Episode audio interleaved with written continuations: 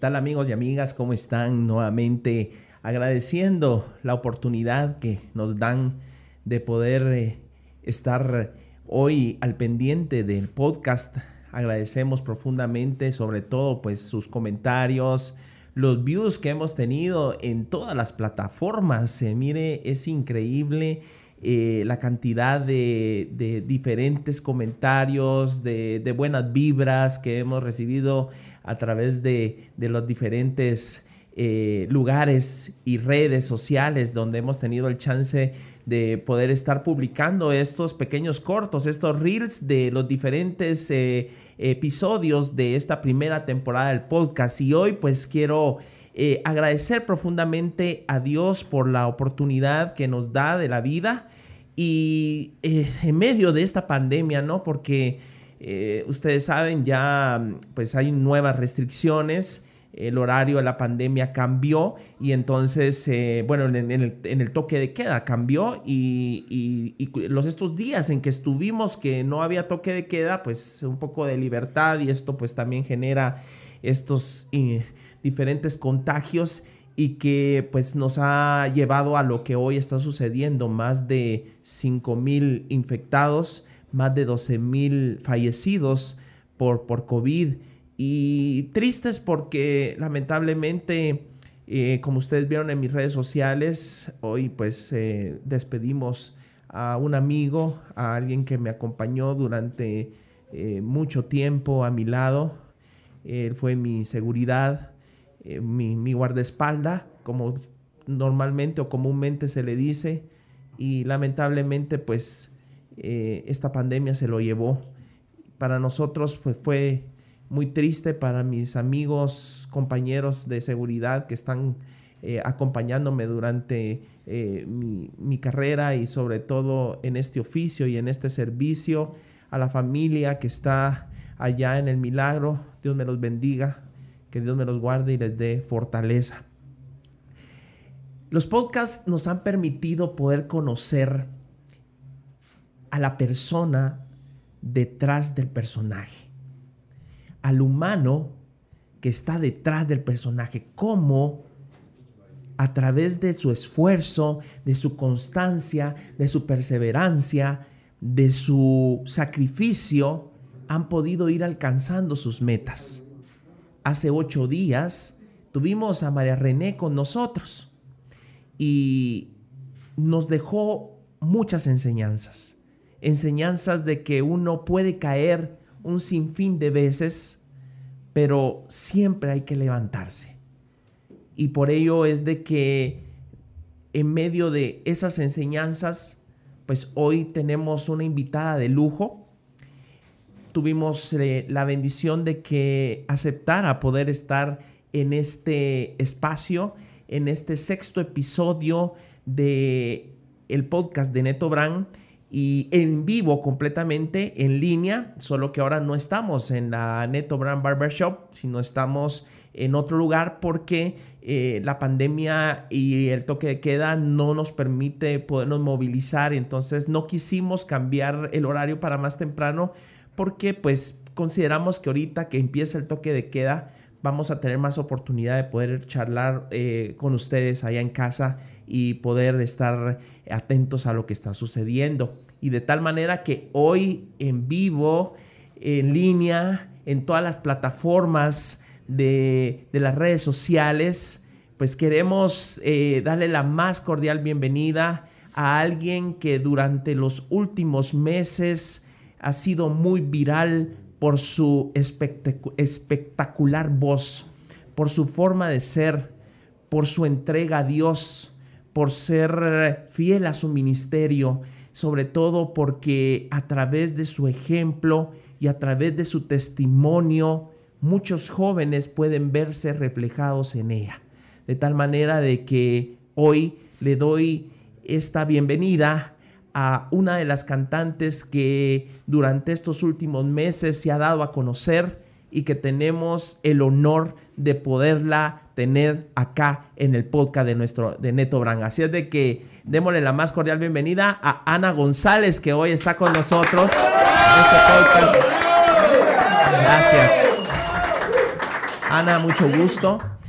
Eh, quiero agradecer primeramente eh, el tiempo que, nos da de poder eh, estar acá con nosotros, que haya aceptado y que, y que su ministerio también lo haya permitido, porque sabemos de que usted es una persona muy entregada y que definitivamente en medio de lo que se ha visto durante estos últimos días y meses con respecto a su persona en las redes sociales, eh, nos hemos tomado a la tarea de, poder eh, ver la mayoría de videos. De cuento que yo llevo dos, tres días eh, buscándola en, Google, en YouTube.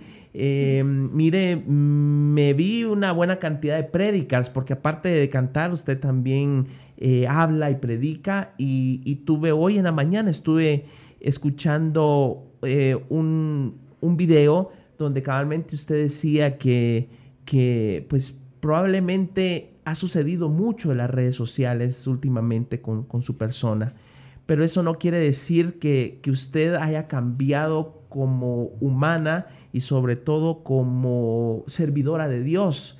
Y, y, lo decía porque mm, probablemente cuando empiezan a suceder estas cosas, uno eh, en algún momento los comentarios empiezan a molestar y también, como usted bien lo decía, ya no puedo contestarles a todos porque eh, ya son más de 6 mil mensajes, se escuchaba en un video que usted eh, hablaba. Y entonces, ¿cómo ha cambiado la vida de, Ana durante estos últimos meses después de, ese primer video que, que nos dio a conocer su voz? que nos permitió observarla y que a partir de ahora muchos guatemaltecos la siguen y, están al pendiente de usted.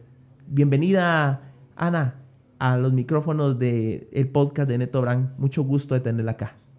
Dios le bendiga, gracias eh, primeramente a Dios por la oportunidad de poder vivir y poder eh, gozar de este día tan especial que Dios nos tenía preparado, ¿verdad? Pues eh, gracias por la invitación y gracias. A usted, gracias.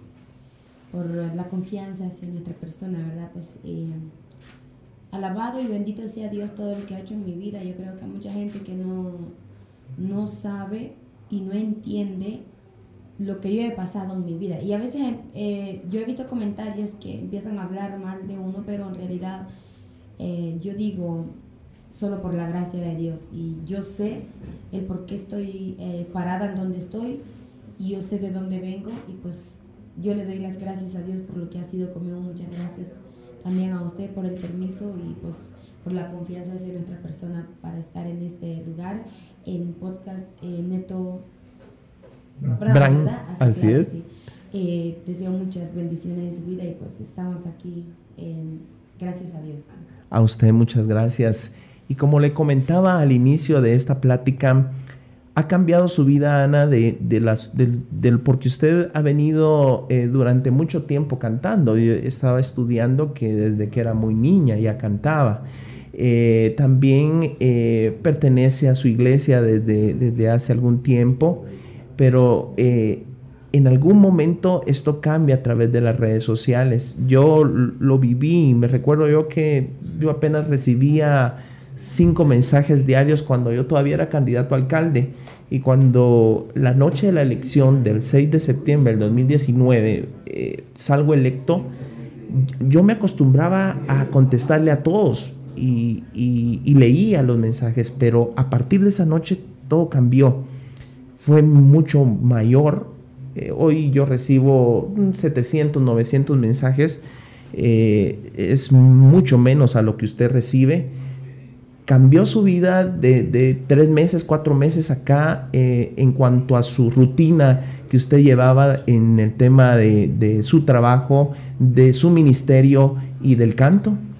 Eh, sí, claro que sí, viera que le comento que yo me mantenía siempre trabajando allá en la tortillería que tenemos y pues en realidad eh, Dios ha cambiado mi vida y pues si Él así, así lo quiso, si él así lo quiso y pues eh, acepto, acepto de lo que Dios ha hecho en mi vida y le comento que desde hace unos días que fui a mi casa a visitar a mis padres y pues ya el día de mañana toca ir otra vez.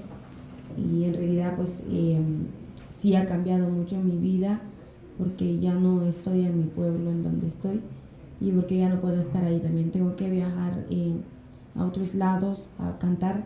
Pero sí, en realidad en los mensajes yo eh, acostumbraba a contestar a mis amigos, a mis familiares, pero ya ahora ya no, ya no se puede. Tenemos eh, como ya casi 20 mil eh, mensajes en WhatsApp y no podemos contestar, pero he visto algunos mensajes en donde se enojan y dicen, sí, es que ya es orgullosa, ya es muy creída, pero no se puede, o sea, no es igual a que tú puedes contestar a tu familia o a alguien, ya no se puede contestar nada y pues eh, quizás ellos piensan de que solo ellos escriben, pero cuando en realidad escriben un montón. Y pues de, la verdad sí Dios ha cambiado mucho en mi vida y pues lo único que yo le pido a Él es que su presencia no se aleje de mí.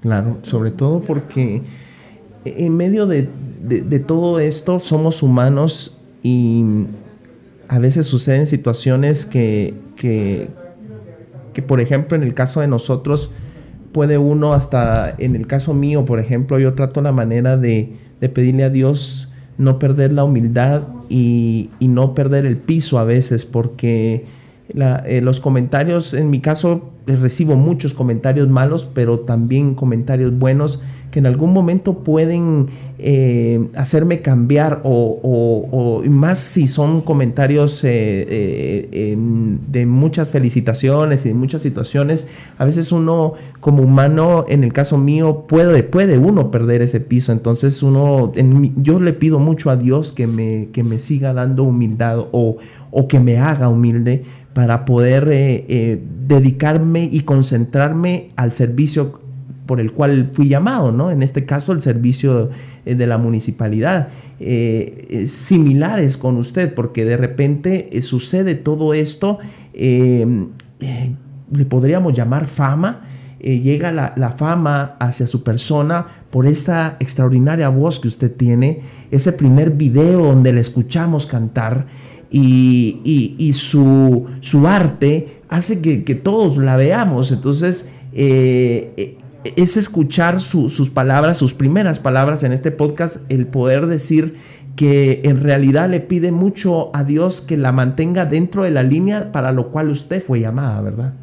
Eh, sí, claro, así como usted lo mencionaba, de, hay mensajes en donde dicen buenas palabras de animación y palabras eh, eficaz.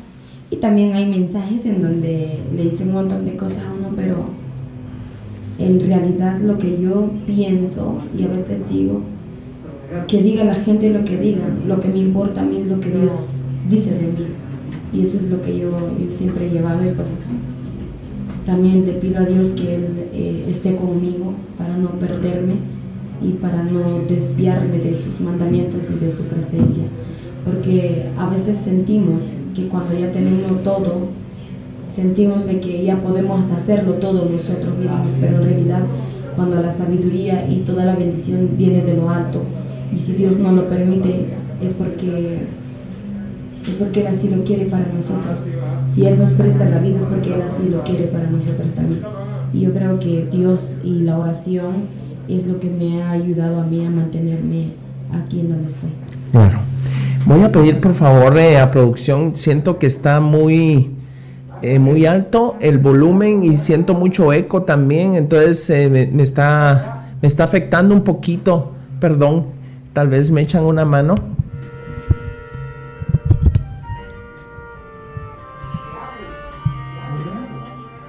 Ok, y oigo, y oigo, oigo, oigo atrás, ahí, ahí, ahí estoy, ahí estoy. ¿Sí? Pruebe, pruebe Ana. Sí. ¿Sí? ¿Estamos? Sí, estamos. Ok. Entonces, eh, continuando con, nuestra conversación, em, es importante podernos dar cuenta que detrás de, lo que está sucediendo hoy hay todo un testimonio de vida. Usted nace en, en Quiché em, y luego pues se va para, para, para la costa, estaba leyendo yo en su historia, y allí empieza usted a vivir una situación muy difícil con sus papás. Em, una situación de una enfermedad de parte de, su padre, al parecer estaba, estaba yo leyendo. Ahí es donde empieza, eh, podríamos decir, ese, ese recorrido para poder encontrar algo que usted habla mucho en las redes, que es encontrar eh, la, promesa de, la promesa de Dios, porque hay promesas y a veces cuesta poder, eh, eh, pasa mucho tiempo para uno lograr encontrar esa, esa, esa respuesta. Usted empezó allá en la costa bajo una situación difícil como familia. ¿Cómo, ¿Cómo son esos primeros inicios de, de, su persona con su familia, que es allí donde Dios la llama a, poder eh, ejercer este arte que, le llega a uno al corazón, porque yo creo que todos somos instrumentos de Dios. Y cuando, cuando, cuando Dios nos regala algo, es porque eh, es para poder con lo que Dios nos regaló, poder inspirar a los demás o poder hacer que los demás encuentren a Dios usted a través de ese testimonio de vida y de una serie de problemas que hubieron en su familia eh, que marcaron, marcaron esos primeros años, eso hace que, empiece usted a, buscar eh, y, que, y, que, esa promesa se dé a través de, del canto. Eh, ¿Puede contarnos, Ana, cómo son esos primeros inicios de usted cuando empieza esa, esa época dura con su familia? Sí, claro. Eh, eh, me acuerdo de que, bueno, mi mamá cuenta de que yo nací ahí en Chinique, en donde vivimos ahora, y nos llevan para Puerto Barrios. O sea, mm, yo soy la primera hija de ellos y a, una semana creo que viajamos para Puerto Barrios porque... ¿Solo usted o eran varios cuando viajan? No, solo yo, era la primera ah, niña. Entonces, eh, viajamos para allá con mis padres. Una semana tenía yo de haber nacido cuando mis padres viajan una vez más para allá porque como mi madre ahí creció. Entonces... Ah, ella creció en la costa. Ella creció allá en Puerto Barrios. Puerto Barrios. Ajá, entonces eh, cuando yo nací en Chinique, de, de una semana nos vamos allá y ahí crecí, nacieron mis otros hermanos allá y pues ahí fue cuando mi padre pues él ya totalmente se había alejado de Dios y empezó a, encaminarse en otros lados en donde no tenía que estar y en realidad pues eh, después conforme todo el tiempo yo me acuerdo que yo tenía como como nueve o diez años cuando empieza mi padre con esa enfermedad y es cuando todo se vino para abajo. Eh, mi padre fue bendecido por Dios eh, y pues él como le vuelvo a repetir que cuando uno a veces siente de que que las cosas todo le sale bien y uno piensa que es por su esfuerzo, que es por uno mismo, cuando en realidad las cosas se lo da Dios. Así es. Entonces... Em, él es el que lo permite. Sí, claro, Él es el que permite no somos nosotros los, super, los superhombres o las supermujeres. Yo siempre digo que por más que uno tenga dinero, mientras que no tenga el respaldo de Dios, no se puede hacer nada. Y yo me he dado cuenta de muchas cosas, como es Dios. Y pues en realidad así empezó todo cuando mi padre se alejó y cuando yo tenía como 9, 10 años es cuando él empezó a enfermarse, pero normalmente para nosotros no entendíamos eso. Y cuando vimos que él se empezó a empeorar y a empeorar, y es cuando todo se vino para abajo, y luego pues em, empezamos, empezamos a sufrir mucho y llorábamos porque mi padre nunca estuvo ahí sonriendo, nunca estuvo jugando con nosotros. Eh, cada vez que nos reíamos decía, cállense, nos regañaba porque estaba enfermo, sí estaba enfermo y ya no podíamos, ya no estábamos tranquilos, ya no podíamos ser unos... Ahí ya habían cuántos hermanos ya en ese momento. Ya éramos cuatro. Ya eran cuatro, usted tenía 10 años, entonces 10 años y cuatro hermanos empieza la enfermedad de su papá. Su papá era comerciante, ¿verdad? Era comerciante. Era un hombre de negocios, le iba bien, hasta ese momento le iba a él bastante bien allá en, sí, claro. en, Puerto, Barrios. Sí, él llegó a tener negocios, ventas de verduras, eh, cosas ah, así y, y, otros negocios más, todo le iba muy bien. En ese entonces allá en Puerto Barrios no había gente de Tierra Fría, sino que solo eran de ahí, poquitos de Tierra Fría habían ahí, pues, y, y mi padre era el, el negociante ahí. sí, pues era, era, era, el que vendía de, de, a todos en, en, el lugar y, eso pues significaba también una economía bien para la familia. Sí, claro. Y cuando ah, todavía me acuerdo de un, de un señor de aquí, de, de Tierra Fría, de Quiché, él fue el que apoyó a mis padres a salir adelante, era un don donde mis padres trabajaban, pero después cuando el don vio que nosotros estábamos creciendo, fue cuando él le dio una parte del negocio de él a mi padre para que mi padre saliera adelante. Pero como le vuelvo a repetir, mi padre pensó de que eso lo hizo él por su esfuerzo, pero en realidad las cosas no eran así, era porque Dios se lo había permitido a él, pero ya conforme el tiempo todo se vino para abajo. Em, fue un desastre. Entonces fue cuando él empezó a, a, enfermarse. Después de eso nosotros, yo eh, escuchaba de que cuando pasábamos ahí en la carretera estaban cantando hermanos de la iglesia. Entonces yo me quedaba parada ahí porque mis padres no llegaban de día, llegaban de noche en sus negocios pero yo antes eh, sí escuchaba que cantaban ahí. ¿En donde? ¿Cuando andaba con ellos en la carretera? No, con mis hermanitos salíamos a jugar en las noches. Y oía los cantos. Y yo oía que cantaban y cantaban ahí, entonces decía, pero ¿qué es lo que la gente hace? O sea, yo escucho cantar a las personas, pero en las radios, pero ya sin música secular. Ajá. Y hablaban de Dios y de Jesús, entonces eh, yo decía, ¿quién, ¿quién será ese Jesús que tanto mencionan? ¿Y qué es eso de que cantan y lloran? Hasta ese momento usted no había oído hablar de Jesús. O sea, en su familia no se hablaba de, no, Jesús. Claro no, había una, no había una dirección. O sea, por ejemplo, eh, normalmente uno a los niños les enseña a orar, eh, les dice que Dios. E, eso no había, hasta ese momento no, no había. porque como le comento, mi padre se alejó totalmente de Dios y empezó a tomar. ¿Y su mamá? Igual, también, sí, empezaba, o sea, tomaban, en las noches que ellos llegaban, tomaban con sus amigos, con otras mis tías, y empezaban a tomar como una diversión para ellos.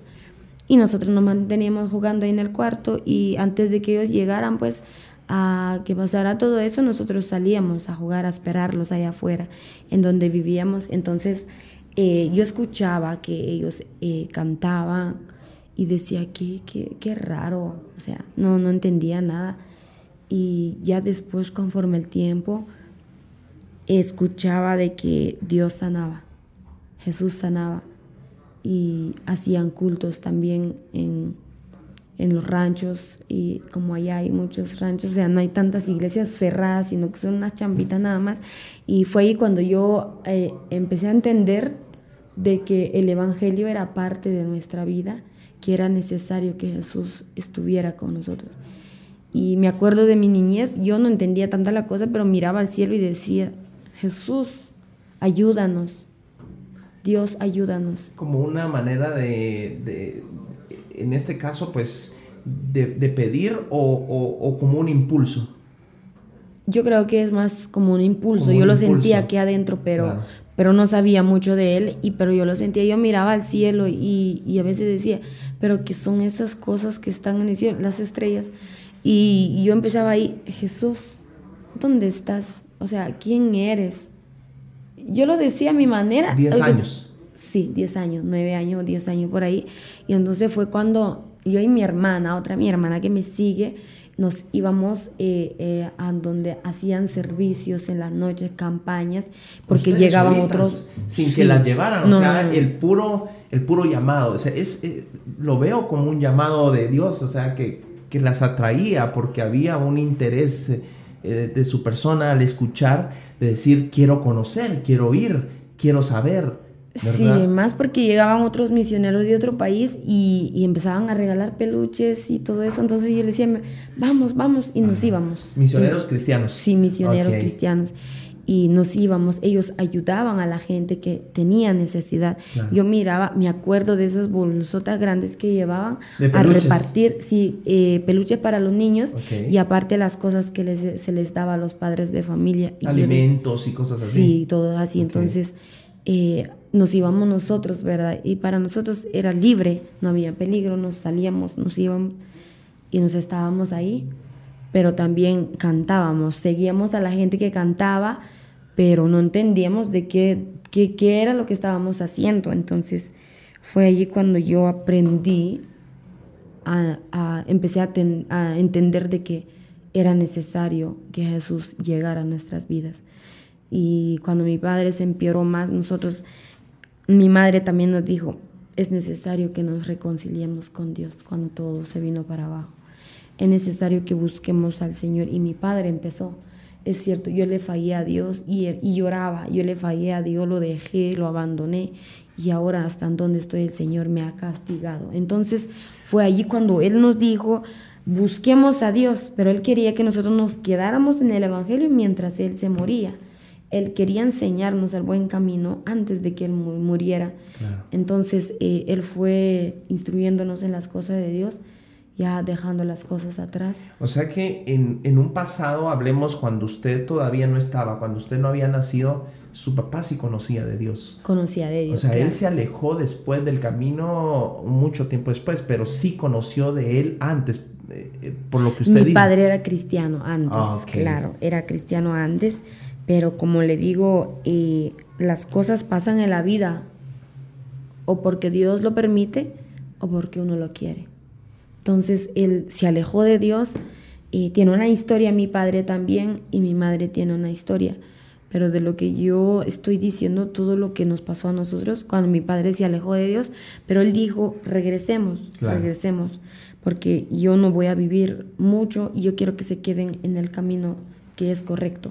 Entonces fue allí, entonces yo ya venía cantando desde chica, desde Ok, a ver, cuéntenos un poco de eso. ¿Cómo, ¿Cómo cantó por primera vez usted? Eh, ¿Fue en la escuela o fue en la iglesia? ¿Dónde, dónde empieza a cantar? Por ejemplo, le digo, yo, yo de niño y de joven canté mucho, eh, le canté a Dios, wow, eh, fueron como 15, 17 años, le canté a Dios en el coro de la iglesia. no tengo buena voz, yo, yo que no daría por tener la voz que usted tiene, pero le canté a Dios durante 17 años y me gustaba el coro y yo desde chiquito dije yo quiero estar en el coro, el coro de aquí de Misco, ¿verdad? Que era el coro Santo Domingo. Yo quiero entrar al coro y me dejaron entrar a la edad de los 9, 10 años. Yo no, nunca había cantado, nunca.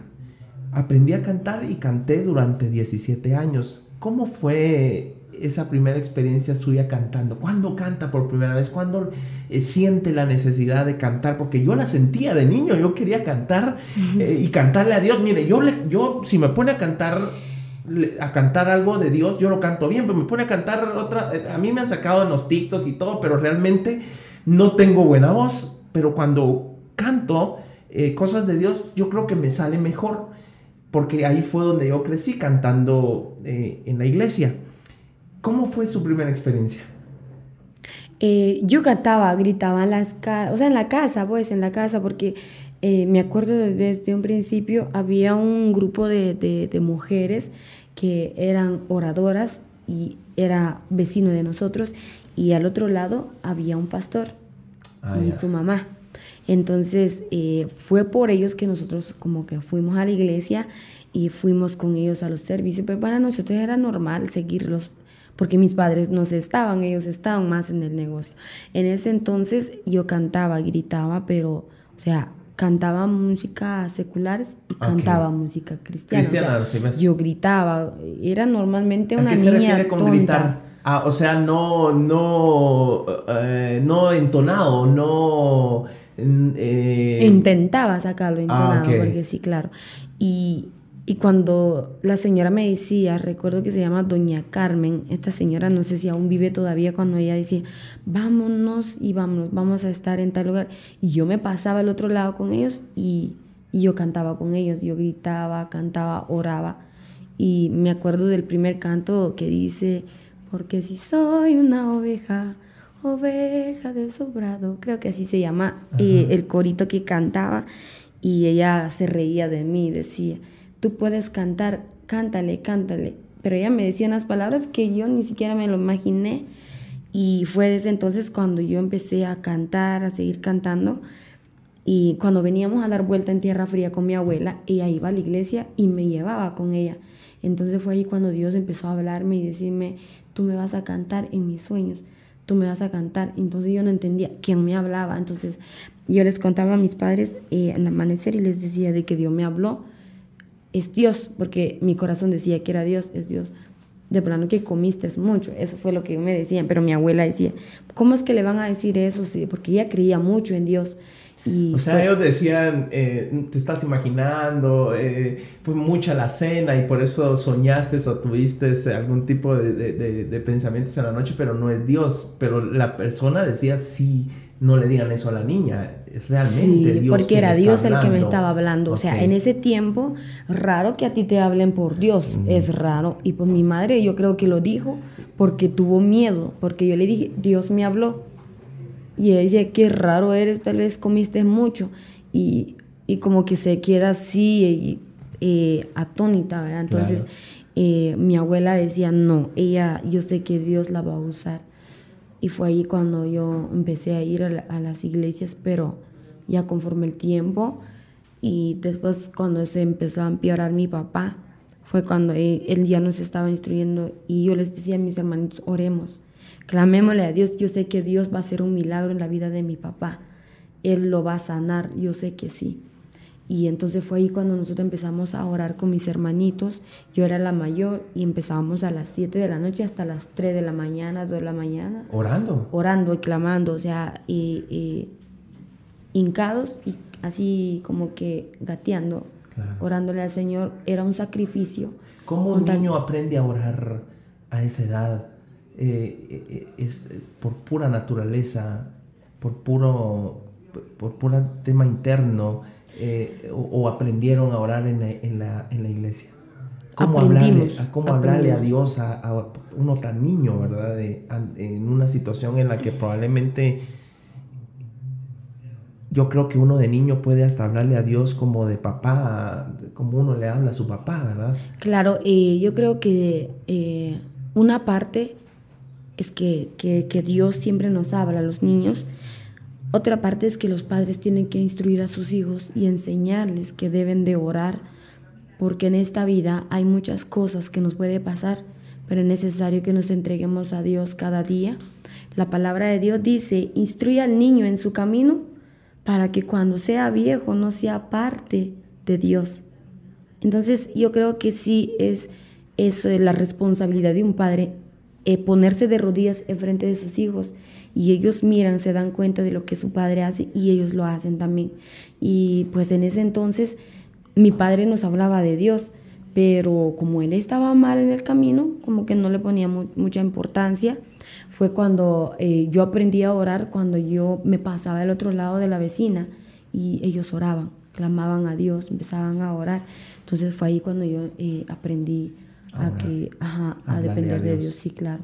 Entonces, eh, como le vuelvo a repetir, yo creo que eso es una responsabilidad de padre también de enseñarle a sus hijos que tienen Un buen que consejo nos está dando hoy usted porque eh, tenemos a nuestros hijos y probablemente no le ponemos atención a, a eso, ¿verdad? Ellos tienen que vernos orando porque todo entra por los ojos, ¿verdad? Para que llegue mente y corazón, ¿no? Porque los niños empiezan a grabar desde pequeño todo lo que un padre hace y ellos quieren hacer lo mismo lo que el padre hace. Me he dado cuenta porque ahora en estos tiempos los padres se han acostumbrado a callar a sus hijos o a, a ponerlos quietos con un teléfono en la mano y empiezan ahí eh, a perderse, a jugar. Yo creo que es un mal ejemplo, es una mala educación poner a sus hijos así. Y me está, sí, tiene toda la razón. Hoy les damos el teléfono a los niños, pues, o sea, les ponemos videos eh, para que estén tranquilos, en, en, medio de lo que uno cree que es correcto, ¿no? Entonces, eh, pero, pero incluso esto hasta nos quita un poco de relación familiar, ¿verdad? Porque a veces los niños están con los audífonos puestos y ya ni siquiera platican con los papás porque están con el teléfono, porque están con el, con el Nintendo Switch, porque están jugando y, ya no es saqueo de compartir en la mesa, sino eh, completamente distraídos y alejados de la familia, ¿verdad? Claro, ahorita ya el tiempo ya ha cambiado demasiado, no era como antes que mi madre nos ponía a hacer el oficio en la casa. Éramos tan pequeños, pero ya sabíamos qué hacer. Cada quien, uno lavaba los trastes, otro, por más que sea niño, le tocaba barrer. ¿Cocinar? Claro que sí, porque ¿Cocinaba usted nos tocaba... A los, hermanitos? Sí, me, yo fui la segunda mamá para mis hermanitos. ¿Sí? Y sí, claro, yo los estuve cuidando desde pequeños y me he dado cuenta de que antes mi madre nos mandaba a cuidar pollitos, a pastorear chompipes. Y como he dicho, es mucha la historia. Le vuelvo a repetir de que yo cantaba en medio de los patitos y, y chompipes y les decía, canten, canten. Y como ellos también hacían sus, sus cancioncitas eh, comiendo, y pues la verdad fue ahí donde también yo me imaginé tantas cosas, pero nunca pensé de que Dios iba a cumplirlas, ¿verdad? Entonces, en este caso a veces sí se ha perdido la relación familiar porque hasta comer ya no se respeta en la mesa. Y, comiendo y viendo el teléfono comiendo. Entonces, eso es una y mala empieza por nosotros, los padres, porque realmente en lugar de, de, de, comer, uno mismo da el mal ejemplo, pues de estar y tal vez decir uno, vamos a comer todo mundo deje el celular. Es media hora. Oremos, démosle gracias a Dios por los alimentos y dejen el celular. Vamos a comer. Eso casi no sucede hoy. Hoy cada quien está en su celular. Entonces usted tiene mucha razón con lo que, con lo que dice y yo creo que es un consejo importante para todos los que nos están viendo. Eh, de ahí con los niños viene. Y, la palabra que nos, nos usted nos, nos, nos decía, hay que instruir al niño Sí, claro, porque en este caso pues eh, aprenden a ser malos en el teléfono por los juegos, por todo lo que hacen. El, vocabulario. Claro, el vocabulario y, ya no quieren hacer nada y tienen que mandarlos a estudiar. Y yo creo que los padres se han pasado también porque ya no los pegan, no como a nosotros antes que nos daban, te duela o no, de todas maneras te dan para que seas educado, pero en este tiempo los niños se pierden, se van pero uno mismo, los padres traen hijos al mundo, pero no saben educarlos. Entonces, eso es un gran problema que nos está pasando en estos últimos tiempos. Es actual. Claro, y los niños eh, se dejan llevar por las cosas malas y pues eh, los malos espíritus entran con ellos, se ponen rebeldes, se ponen... Sí, abre uno la puerta. Los padres son el problema, son ellos los culpables que les hacen eso a sus hijos comprándole un teléfono. Yo creo que a un niño no no, o sea, como que no, no le sirve para nada un teléfono. Yo creo que sería mucho mejor ponerlo a jugar con su perro o algo así. O ponerlo a hacer algo. ¿Por qué un teléfono? Eso es lo que yo digo. Y se pierden. Como le vuelvo a repetir, nosotros antes nos, nos instruyeron. Claro, nos aconsejaron. Y fue en ese entonces cuando mm, ¿Funcionó la oración? Sí, la oración. La oración funcionó, o sea, su papá sanó eh, inmediato o pasó un tiempo? Yo estaba escuchando un, testimonio suyo que, que, pasó un tiempo para que él eh, recuperara. O sea, la, oración en, ese momento fue de reconfortamiento y de pedirle a Dios. ¿Cuánto tiempo más estuvieron en esta situación? Como le vuelvo a repetir, nosotros orábamos con mis hermanitos y orábamos y le clamábamos a Dios llorando amargamente porque no queríamos que nuestro papá muriera y mi madre también lloraba y porque también estábamos sufriendo económicamente por las deudas que mi padre ya tenía en ese El negocio, los ahorros y todo eso se terminó. Se terminó, se vino para abajo. O sea, ya no salían a vender, ya no, ya eso se acabó. No, ya no, claro que no, porque algunos empleados eso, como le vuelvo a repetir, eso fue porque Dios así lo quiso, así lo permitió. Algunos empleados se llevaron el dinero, se llevaron cosas y se fueron. Y pues no se puede hacer nada. ¿Y era propio donde vivían? ¿Ahí eh, en la casa era de ustedes o arrendaban? No, era ya alquiler. Era, alquiler. Ajá. Ah, entonces fue en ese entonces cuando nosotros eh, nos venimos. Nos venimos para, Tierra Fría, para Chinique. ¿A donde usted nació? Sí, claro. Okay, Nos venimos ahí, claro, y seguíamos clamándole al Señor, seguíamos pidiéndole a Dios que Él sanara a mi papá, porque le había dicho que... ¿Se lo llevaron enfermo a Quiche entonces? Él vino, todavía caminaba, pero se estaba poniendo sequito y todo eso, ya no le pasaba la comida. ¿y ¿Qué era Ana? ¿Qué enfermedad era o nunca supieron que era? ¿Era algo degenerativo o era un virus? Eh? Era como cáncer en la boca del estómago porque a él no le pasaba la comía y al rato devolvía, devolvía. Entonces era eso y le, le, dio leucemia en la sangre también. Era una ah, eh, era, un, tema de, desahuciado prácticamente, sí, pues. Ajá. Entonces fue ahí cuando nosotros le orábamos a Dios y le pedíamos, Dios dijo, sí, está bien, le voy a dar una oportunidad a su papá porque su oración ha llegado ante mi presencia. Me han conmovido el corazón, pero yo tengo algo preparado para ti pero yo también estaba sufriendo de los pulmones. ¿Quién, usted? Yo, yo estaba sufriendo de los pulmones. ¿Estaba enferma también? Sí, claro, estaba enferma, Ay, pero no eso no me importaba a mí. Lo que yo quería que mi padre se Se, sanara. se sanara, se curara. Ajá, entonces él dijo, tú me vas a servir a mí. ¿Y qué le pasó a usted? ¿Qué tenía en los pulmones? Ah, eh, Me costaba respirar y cuando tosía me, me iba como media hora y luego pues volvía. Entonces eh, fue en ese entonces cuando nosotros le clamamos a Dios y fue lo que Él nos respondió, lo voy a sanar, lo voy a sanar. Y nos pusimos contentos. Entonces eh, empezamos a esperar la voluntad de Dios y no sucedía. Ni en un día, ni en una semana, ni en, ni en un mes, ni, ni en un año. Y cuando, y él estaba sufriendo y se estaba empeorando y se estaba empeorando. Entonces eh, pasaron los tiempos. Yo tenía como 14 años cuando yo acepto a Jesús en mi corazón como mi único Salvador Jesucristo, ya por mi persona, porque yo estaba enferma. Entonces Dios me estaba llamando a mí a través de esa enfermedad y porque Él quería que yo confiara más en Él. Y fue en ese entonces cuando Él me dijo que yo le iba a cantar, que yo le iba a servir, pero yo no entendía mucho. A los 14 años yo acepto el Evangelio y me bautizo y es eh, la primera vez cuando yo canto en la iglesia. Yo venía cantando pero en las escuelas y se reían de mí, se burlaban de mí porque era- para ellos era, o sea, no era normal que alguien cante y desde ese entonces fue la primera vez que yo canté en la iglesia. Y yo cuando sentí de que Dios era el que me, me estaba llamando y también mi madre no quería que cantara porque ella sabía que tenía enfermo mis pulmones y no quería que yo cantara. Entonces, eh, porque podían lastimarlos más. porque ella decía te vas a morir. Pero yo le decía, no, yo sé que Dios me ha sanado y me va a sanar. Claro, yo, Dios ya le había hablado que era Sí, a través sí, de... claro. Yo tenía fe en Dios, pero el problema era mi padre, que él no, ya no tenía fe de que él se iba a sanar. Por el mismo tema de la enfermedad, porque Sí, llega uno en un momento en la enfermedad en que uno se desespera. Sí, era Y uno dice, desesperado. Señor, mejor llévame, pues ya no aguanto más. O sea, Mm. ya no sigue uno clamando por sanidad, sino a veces hasta por, por morirse. Sí, él intentó quitarse la vida tres veces. Ah, Eh, intentó suicidarse, pero no era el tiempo de Dios para que él se fuera. Estaba sufriendo, pero no era el tiempo de Dios para que él se quitara la vida. Y mi madre lo iba a encontrar y lo iba a encontrar. Y nunca, no, nunca pudo quitarse la vida. Se compraba veneno, se compraba otras cosas con tal de acabarse con él ¿Por mismo. qué, ¿Por qué quería él? eh, Porque ya no eh, la desesperación. Sí, ya no la desesperación, aguantaba. el dolor, el...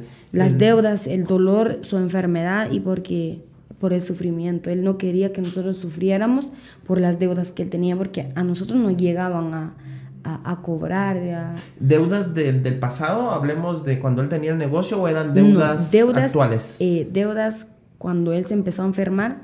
Entonces él para, empezó. para ir a los doctores, la medicina, Exactamente, eh, claro. la comida de la casa, eso se fue, se fue endeudando. Sí, se fue endeudando y a nosotros nos llegaban a reclamar en la casa.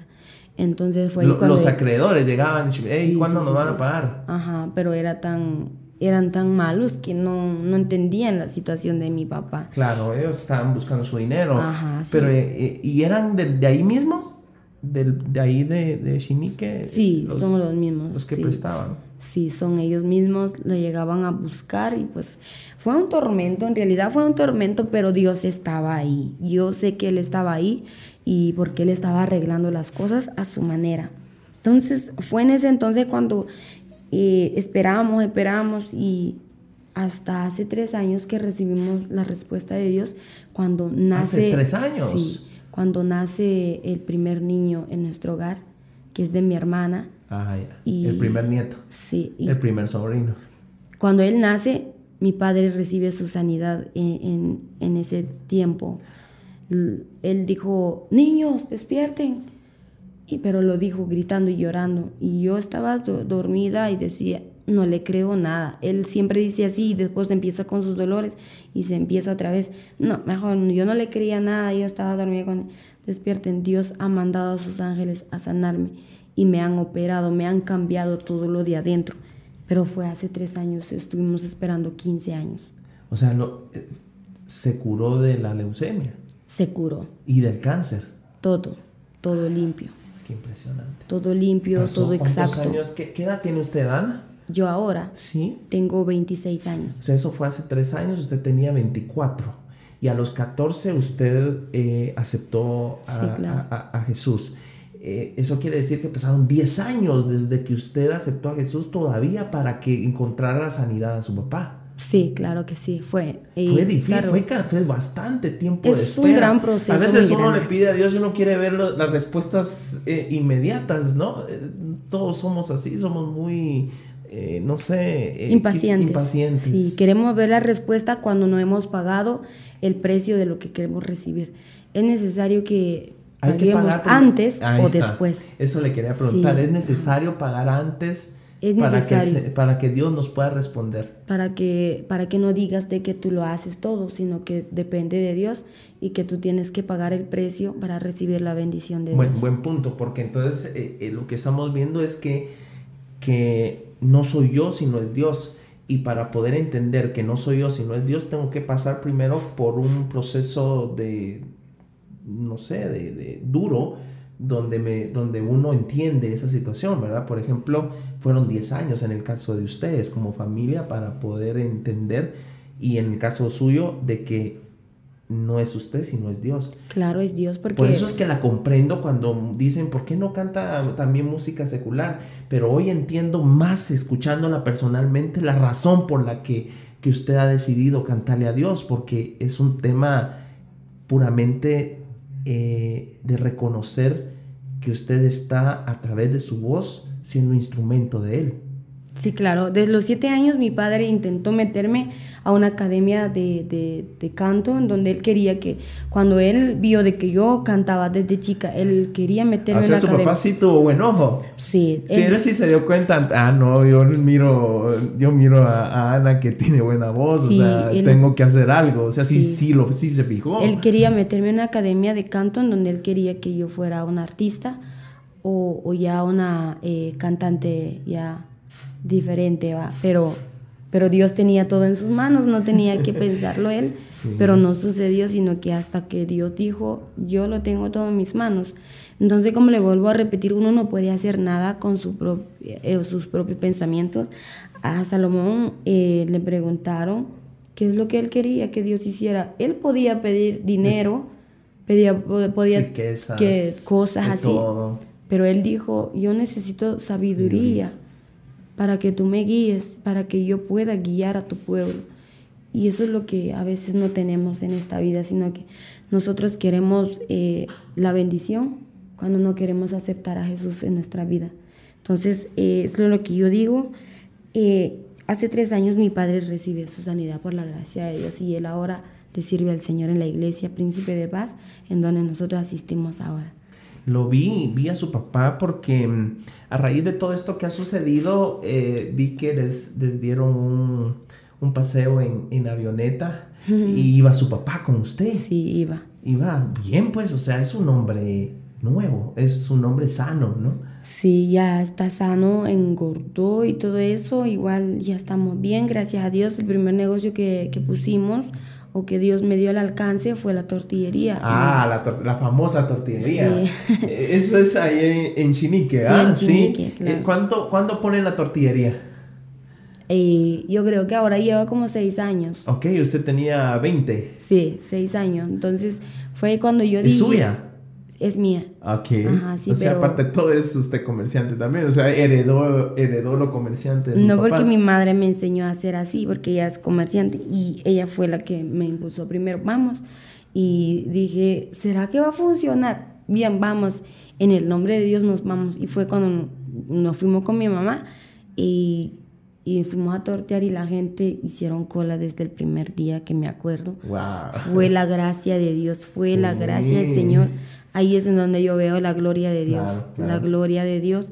Desde entonces no ha dejado de funcionar y aquí pues Sí, porque créame que uno pone su negocio y, y- y cuesta ir acreditando. Yo acabo de poner mi negocio y también eh, yo le doy gracias a Dios porque, mire, ahorita pagué sueldos y, y- y, pues tablas, ¿verdad? O sea, gracias a Dios no tuve que poner yo dinero de, mi- de mis ahorros o, o- o de mi sueldo, sino lo que, lo que logramos en la barbería, con eso ya pude pagar alquiler, pagué em, la luz, el internet, los barberos y todo. Entonces dice uno, gracias a Dios. Pues, no todos los negocios son así, que, que, a la primera pega. Es por la gracia Dios, porque así lo quiere el Señor, el respaldo del Señor que uno le da. Fue ahí ese entonces cuando nosotros eh, nos decidimos con mi madre a seguir con eso y hasta ahora ahí está de pie, gracias a Dios. Y ¿Cómo se llama la tortillería? Bueno, la gente de ahí le han puesto tortillerianas. No tiene nombre. Nosotros como no le pusimos nombre. Ellos fueron los que le pusieron nombre. A veces le dicen tortillerianas o tortillería las machitas. ¿Qué es machitas? O sea, nuestro traje de chichi. Porque ahí son de corte. Ok. el, traje, eh, el, traje que usted tiene, es, eso, eso es machita. De chichicas tenemos, sí. De chichi. sí. Y ellos fueron los que le pusieron el nombre y pues ahí cada quien si llega pregunta por la tortillería Nas, se lo lleva. Pero Nas es su apellido. Porque usted es eh, González Nas, ¿verdad? Sí, es, ah, es por mi apellido. Y pues así fue, como le comento, pero en ese entonces mi padre se estaba muriendo, estábamos pasando por procesos tan difíciles, difíciles que llorábamos y recuerdo que mi madre decía, coman, coman ustedes y yo no tengo hambre, pero tenía hambre yo sé que si ella solo lo hacía... aguantaba hambre para ustedes. Sí, pero yo les decía a mis hermanitos, no coman mucho, coman poco para que le quede a mamá. Entonces eh, fue ahí cuando nos dimos cuenta de que a, a través del proceso que estábamos pasando, no nos dimos por vencidos, sino que nuestras rodillas doblábamos delante de Dios para que todo saliera bien. Antes de poner la tortillería, primero estuvimos doblando rodillas para pedirle el permiso al dueño que está en el cielo y fue el que nos abrió las puertas para ese negocio y fue ahí cuando empezamos a, a salir sobre a salir adelante, ayudar a mi papá y poco a poco fuimos saliendo adelante. Y hace tres años mi padre recibe su sanidad de parte de Dios pero cuando después de ahí el, el nene que el primer nene que nació en nuestro hogar murió dos veces y él vive ahora por la gracia de Dios y por la misericordia de Se les ha tocado duro. Porque sí, nos ha tocado duro. Imagínense la enfermedad, usted la gente estuvo enferma. Bueno, ¿usted sigue enferma de sus pulmones o ya no? No. Ya no. No, pero tengo que cuidarme porque por a veces me toca lluvia o el frío, porque como yo crecí demasiado allá en, tierra caliente y el frío a mí me daña mucho. Claro, y más con su voz, tiene que cuidarla supongo lo, eh, cuando va a una campaña o va a un servicio, después salir con la boca tapada, me imagino, y todas esas cosas que cuidan los artistas de su voz, es, más o menos lo mismo. Es normal, es normal. ¿Cuándo, ¿Cuándo, empieza usted a recibir la sanidad personal? O sea, le hablo de, de, su problema de pulmones a los 15, 16 años, 17 años, ya estaba usted... A mí Dios nunca me dijo que me iba a sanar. Él me dijo, yo ah. lo voy a hacer cuando yo quiero. Porque es la manera de mantenerte conmigo. Entonces, a veces no entendemos de que cuando le estamos sirviendo a Dios y estamos pasando por un proceso, es porque Dios así lo quiere y porque quizás Él ve en nosotros de que si Él nos sana por total, nosotros nos alejamos de Él y pues podemos llegar a muy peor. Sí, porque cuando uno lo tiene todo, uno se olvida de Dios. O sea, si tengo trabajo, si tengo eh, dinero, si tengo carros, si tengo casas, si tengo eh, está uno propenso a olvidarse de Dios. Es raro quien eh, reconoce la bendición de Dios. Y, entonces, como usted bien dice, o sea, para mantenerte aquí recordándote que yo soy el que soy, eh, no, aún no te sano al 100%. O sea, tenés esta prueba. En el caso de otras personas, esta prueba es lo que te va a seguir recordando que, que, todo es gracias a. Sí, que todo es por la gracia de Dios, porque si si Dios me sanara, yo creo que diría, tengo buena voz. Pero como en este caso, a veces yo me pongo a pensar, ¿cómo es que estoy cantando y, mis pulmones están malos? entonces ahí me doy cuenta que todo viene de parte de Dios. Y pues gracias a Dios, hoy mi familia está muy bien. Mis hermanos, mis hermanas ya se casaron. Solo quedamos los dos con mi hermano músico, que fue... Em, alumno de mi papá también, porque mi padre era músico, era trompetista y le enseñó a mi hermanito a los nueve años. Mi hermanito fue, eh, guió a unos eh, estudiantes de, de básico, porque él sabía ya ejecutar la trompeta. Y pues mi padre le dijo, tienes que aprender porque yo me voy a morir. y antes que me muera tú tienes que dependerte de esto en el nombre de Dios. Entonces mi hermano es mi hermanito pequeño de, mi tercer hermano y él es músico. Entonces solo los dos quedamos ahora sirviéndole al Señor y ¿Usted, ¿Usted es soltera entonces? Sí, yo soy ah, soltera. ¿Y pudo estudiar, eh, Ana? Eh, no, ¿Le dio, eso ¿le dio chance de estudiar? Porque por lo que entiendo usted, eh, muy pequeña tuvo que ser la segunda mamá de sus hermanos. Eso significa... probablemente cambiarlos, educarlos, darles comida, atenderlos, me imagino estar detrás de ellos en las travesuras, eh, ¿Cómo fue eso? ¿A qué horas le daba tiempo para lo, lo, suyo? Eh, a mí me mandaron en la escuela, pero, pero yo no, no, no, podía, no, o sea, mi mente no está capacitado para leer y entender las cosas. Yo iba a la escuela a molestar nada más y no, no fui a aprender nada. Ahora que si me preguntan de lo que me enseñaron, no le voy a contestar porque no me acuerdo de nada. Y, y se me pasaron a quintos porque ya no querían verme en el salón de clases. así no. Sí. así como que dicen, no, pues ya aquí ya mucho se tiempo. tiene que ir, claro, porque no molesta. ya esto está grande y mejor la, le vamos a hacer ganar el grado, ¿no? Sí, de, empezó de cuarto. Yo creo que de cuarto, de quinto me pasaron porque no querían verme ya. Y de sexto, igual me dieron el diploma, pero ya porque ya no querían. ¿Pero en dónde, Ana? ¿Allá en ah, Quiché? Sí, claro. ah, ya, ya, estando acá. Ah, okay. Y pues yo creo que no, no aprendí nada. lo único que le doy gracias a Dios que sé leer y escribir. Pero ya entender de mucho, ir más entendiendo, no puedo. Y a veces digo, Dios, ¿qué, ¿qué quieres que le diga a tu pueblo si tú sabes que yo no tengo palabras y yo no, no sé hablar? Pero Él me dijo, yo pongo lo que yo quiero decir y lo que es necesario decirle a mi pueblo. Entonces, como le vuelvo a repetir, todo ha sido por misericordia de Dios y porque cuando él habla, habla. Porque yo le he visto predicando y le he visto con la Biblia y lee muy bien y todo, ¿verdad? O sea, es... Eh, eh, aparte del don de cantar, también hay un don de, de hablar. Es un don. No, pues ya hablando no siento, no, yo pues no, cuando usted siempre siento. está hablando, está, está, está eh, sin querer hacerlo. Sí, cuando yo veo los videos así digo, ¿de dónde salieron tantas palabras? Va? Entonces como le digo, yo dependo de Dios y pues eh, dependeré siempre de Dios. Y, si y Dios se lo regala a uno. Mira, yo le voy a decir algo y perdone que, que, me meta a hablar de, de, de, mi experiencia, pero fíjese que eh, cuando yo era niño, estábamos en, mis papás iban a la iglesia y estábamos en una prédica. Eh, yo recuerdo muy bien al predicador que se llamaba Pablo Patzán Pérez, es de aquí de Misco un hombre para predicar, dice Ana, pero mire, extraordinario. Yo era un niño eh, algo parecido a su persona, o sea, yo no era bueno eh, en, el colegio un poco, pero yo malo, malo en el, para fútbol, malo para el básquetbol, malo para jugar cinco, malo para jugar trompo, malísimo, no era bueno. Pero yo recuerdo esa vez él predicando y lo escuchaba y yo decía, qué bien habla y me convencía sus palabras, las palabras de Pablo. Un día lo puse yo en mi Facebook. Y yo esa, esa noche yo, yo le dije a Dios, Señor, dame lo único que yo te pido es hablar bien. Yo, yo quiero hablar bien. Quiero disertar, quiero ser orador como Él lo hace. Y mire, Ana, Dios me lo regaló. Yo no, yo no soy fino para hablar, de ese cuenta, soy muy, soy, soy muy pueblo, muy a rajatabla usted para hablar.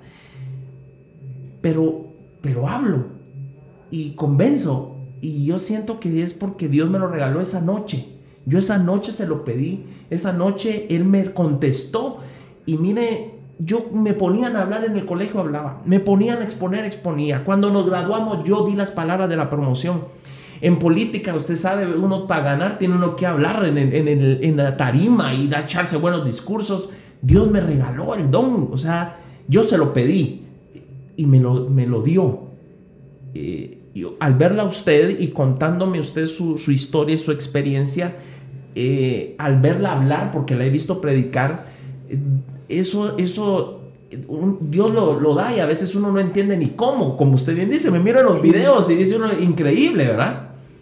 Lo que Dios hace. Sí, sí muy parecido. Sí, es así. Y Sí, o sea, sí me cuesta entender mucho y cuando me explican algo me quedo en las nubes porque no puedo captar todo y me vuelven a repetir de nuevo. Pero como le digo, cuando Dios quiere hacer algo, lo hace y lo hace a su manera, a como Él lo quiere. Entonces, eh, fue ahí cuando vimos la gloria de Dios, Dios se ha manifestado muy grande y ya eh, todos los comentarios de la gente me vale, o sea, como que eso para mí, lo que dicen ellos mismos están lastimando de plano que, de lo que ellos ven en mí, pues, de plano que los lastima, ¿verdad? Entonces, yo no, no me interesan los malos comentarios, solo tomo lo bueno y me lo aplico cuando, cuando Dios dice lo bueno es necesario aceptar los buenos consejos y sí, gracias a Dios, todo ha salido muy bien, bendito sea Dios y hasta acá nos ha ayudado el Señor por la gloria de Dios.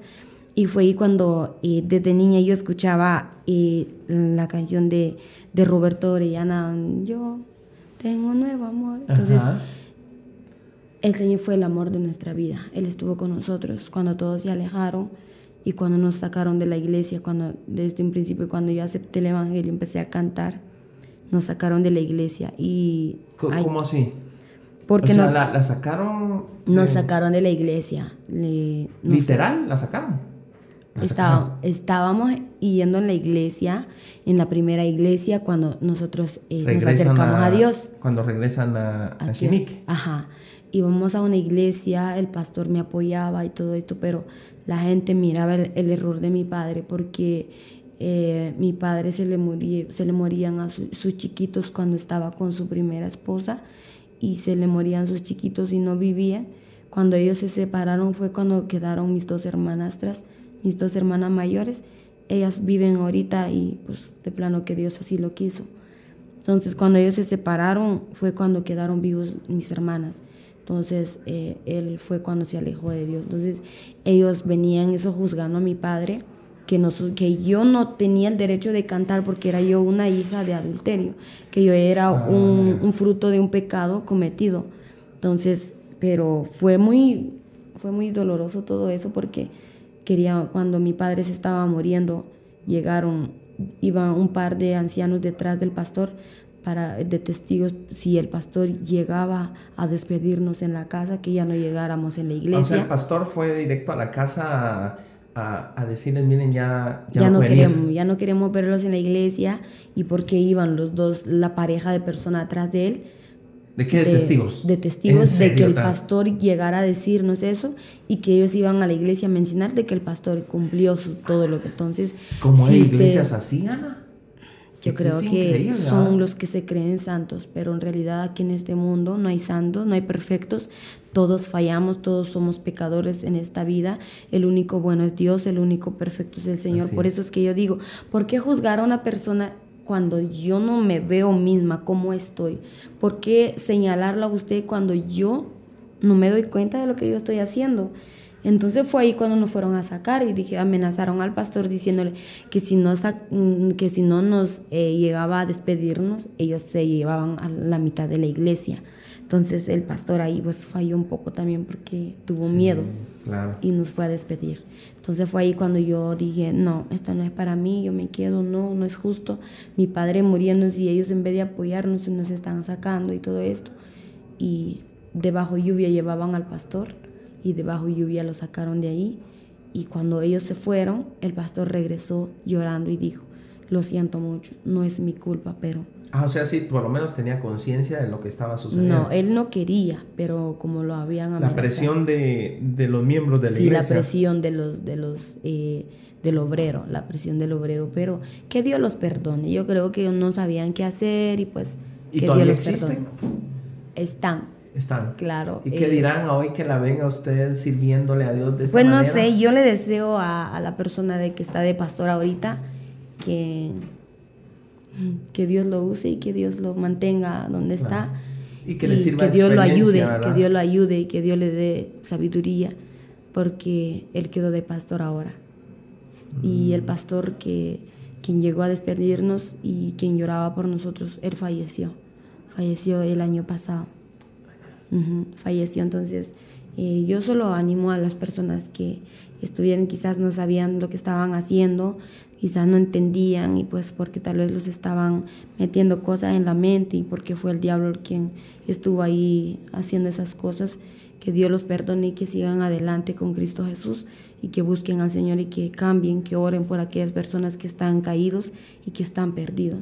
Claro, y no podemos juzgar, ¿verdad? el pasado de nadie es Dios nada más, ¿verdad? Sí, es Dios, es Dios quien juzga y a veces no entienden por qué es que mi padre ahora le sirve a Dios. Los misterios de Dios son grandes y uno no puede abrir la boca mientras no sabe qué es lo que Dios piensa de uno y somos humanos. Nos gusta juzgar, fíjese, nos gusta hablar de uno cuando no nos damos cuenta que tenemos hijos y tenemos todavía eh, la vida y pues no sabemos qué nos puede pasar ¿Usted cree que Dios nos perdona hasta lo más... Él perdona. Hasta lo más Él es grande, que uno pueda hacer. Él es grande. Lo único que Él quiere es sinceridad y arrepentimiento de corazón. Sí, claro, acercamiento a Él. Él perdona. No importa cuál sea el pecado, no importa qué es lo que hayas hecho, no importa cuán lejos estés de Dios. Si Él te dice, regresa a mí, yo te amo. Pero hay mis pecados, yo te las perdono, yo te las limpio porque para eso yo morí en la cruz del Calvario y di mi vida por ti. Por eso el Señor dio su vida por nosotros, por nuestros pecados. A veces nosotros no, no aceptamos eso y decimos, mm, no, yo no necesito de Dios cuando lo necesitas en realidad, porque son remordimientos que tienes en el corazón de decir, no necesito de Dios, pero sí estás, eso se están sufriendo en el corazón. Pero en realidad el Señor perdona. No importa cuál sea tu pecado, Él perdona, Él es abogado. Él intercede por todos nosotros. Amén. ¿Cómo se da esa situación, Ana? Queremos que nos cuentes eh, cómo se da esa situación de, ese, de, cómo en las redes se escucha la voz de, usted, pues porque eh, dice, ¿es cierto eso de la tortillería, del video? ¿Alguien la grabó? ¿Cómo fue? que la conocemos. Eh, ¿Cuánto hace eso? ¿Tres meses? Sí, tres, meses. ¿Cómo fue? Cuénteme, porque mire, es impresionante eh, esa historia. Es parte de, yo creo que es parte de lo que nos ha venido contando y viene a, a, derapar a, lo, a, esta situación, a lo que pasó hace tres meses. ¿Cómo fue ese momento? Yo esa canción ya la tenía como hace dos años. Yo la tenía hace dos años yo no me atrevía a grabar el videoclip porque yo sentía que no estaba preparada. Ajá. Porque no era el tiempo de Dios. Yo no podía hacer algo que no era el tiempo de Dios y yo lo sentía.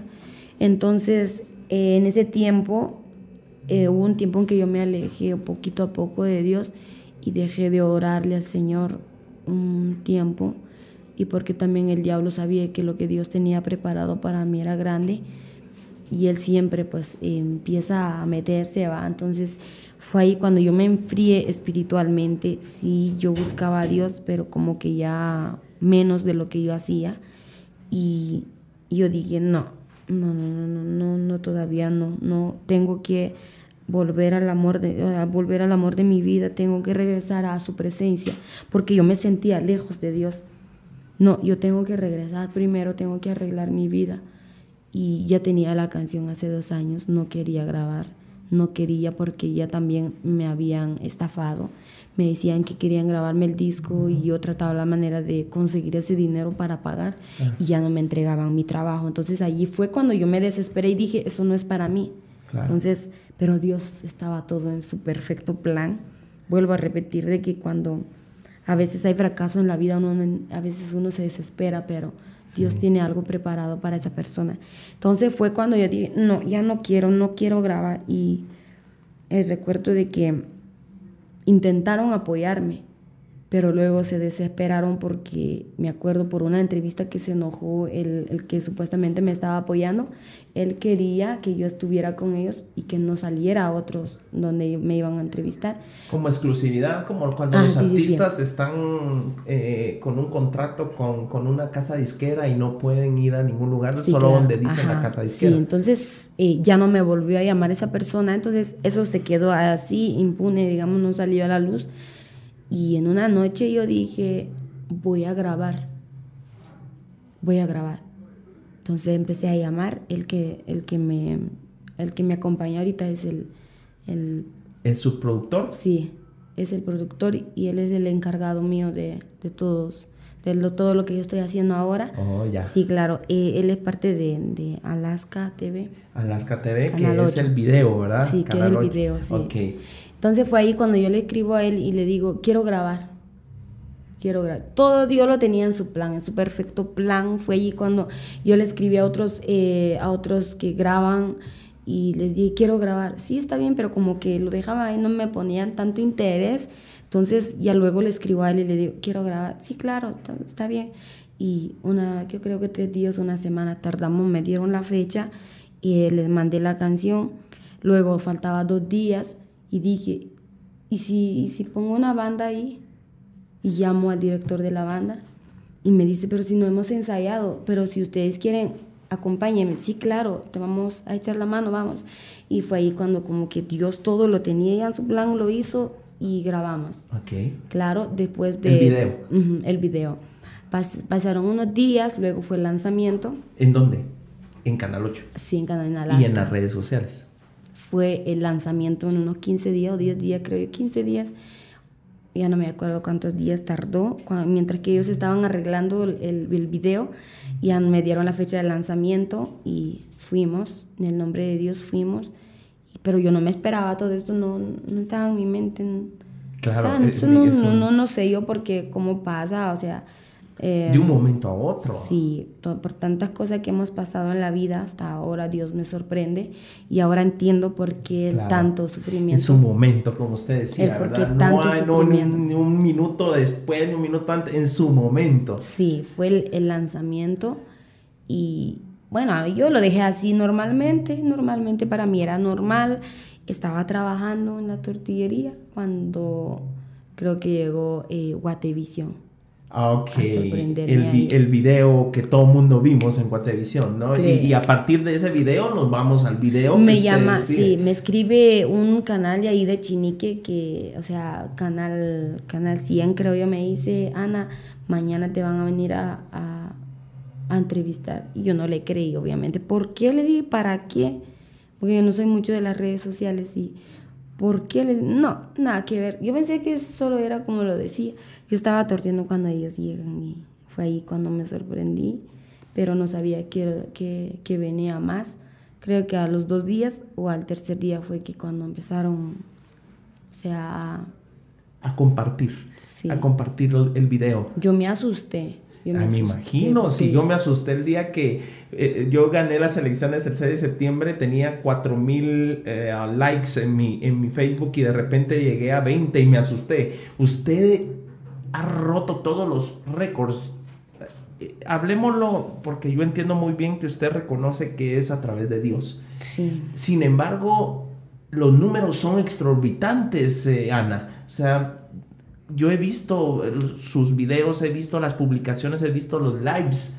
Usted le llega, eh, tiene 20 mil likes en un video, eh, le llega cantidades, o sea, fue en ese momento en el que, en el que realmente mm, la descubrimos en Guatemala y nos sentimos orgullosos, ¿sabe? O sea, sabemos perfectamente bien que, que es un tema de un llamado de Dios, sin embargo nos motiva, ¿sabe? Nos motiva. Gloria nos motiva eso. bastante. Y sabe, el video, aparte de todo, yo ayer, yo lo he visto ya, no sé, mire, y aquí tengo la canción en la mente usted, porque lo he visto sin fin de veces y lo he estado escuchando.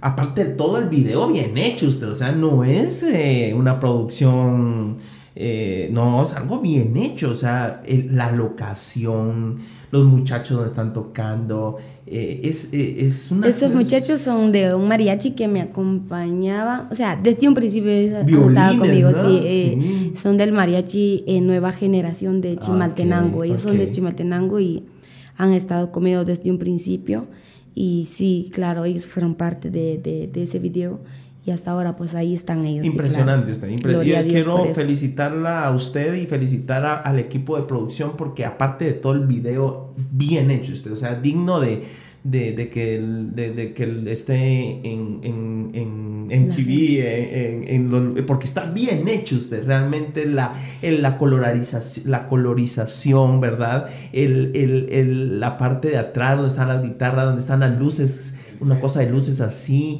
Eh, mire usted, de veras, impresionante. Felicitaciones. es la obra de Dios. Así es. Eso es lo que Dios hace cuando uno espera con paciencia.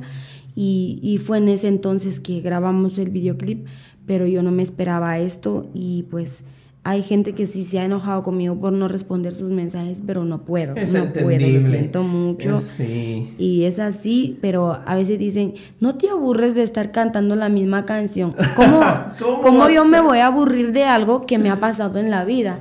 ¿Cómo yo me voy a aburrir de cantar algo que me ha tocado muy duro? ¿Y cómo voy a aburrirme de hablar de alguien que ha sido el centro de mi vida, que Él estuvo ahí desde un principio, desde mi niñez hasta ahora, y he pasado tantas cosas en la vida que solo Jesús ha estado ahí. Y pues ellos creen que grabar un video, un audio es fácil, pero eso requiere eh, dinero, requiere recursos para grabar y sí lleva muchos gastos. Y primeramente Dios, este septiembre, si Dios así lo quiere, al tiempo de Él, vamos a estar lanzando otros dos temas que Dios nos permite grabar y ellos creen porque grabas covers, porque no haces tus propias canciones. Pero yo estoy esperando la voz de Dios. Venir, estoy esperando la voz de Dios y Él me lo ha dicho. Yo te lo voy a dar cuando yo quiero. Yo te lo voy a dar cuando yo vea que mi pueblo lo necesite y no te apures porque no está en tus manos. Fue como que me regañó porque yo le decía, Señor, quiero nuevas canciones. quiero nuevas canciones, quiero escribir nuevos temas.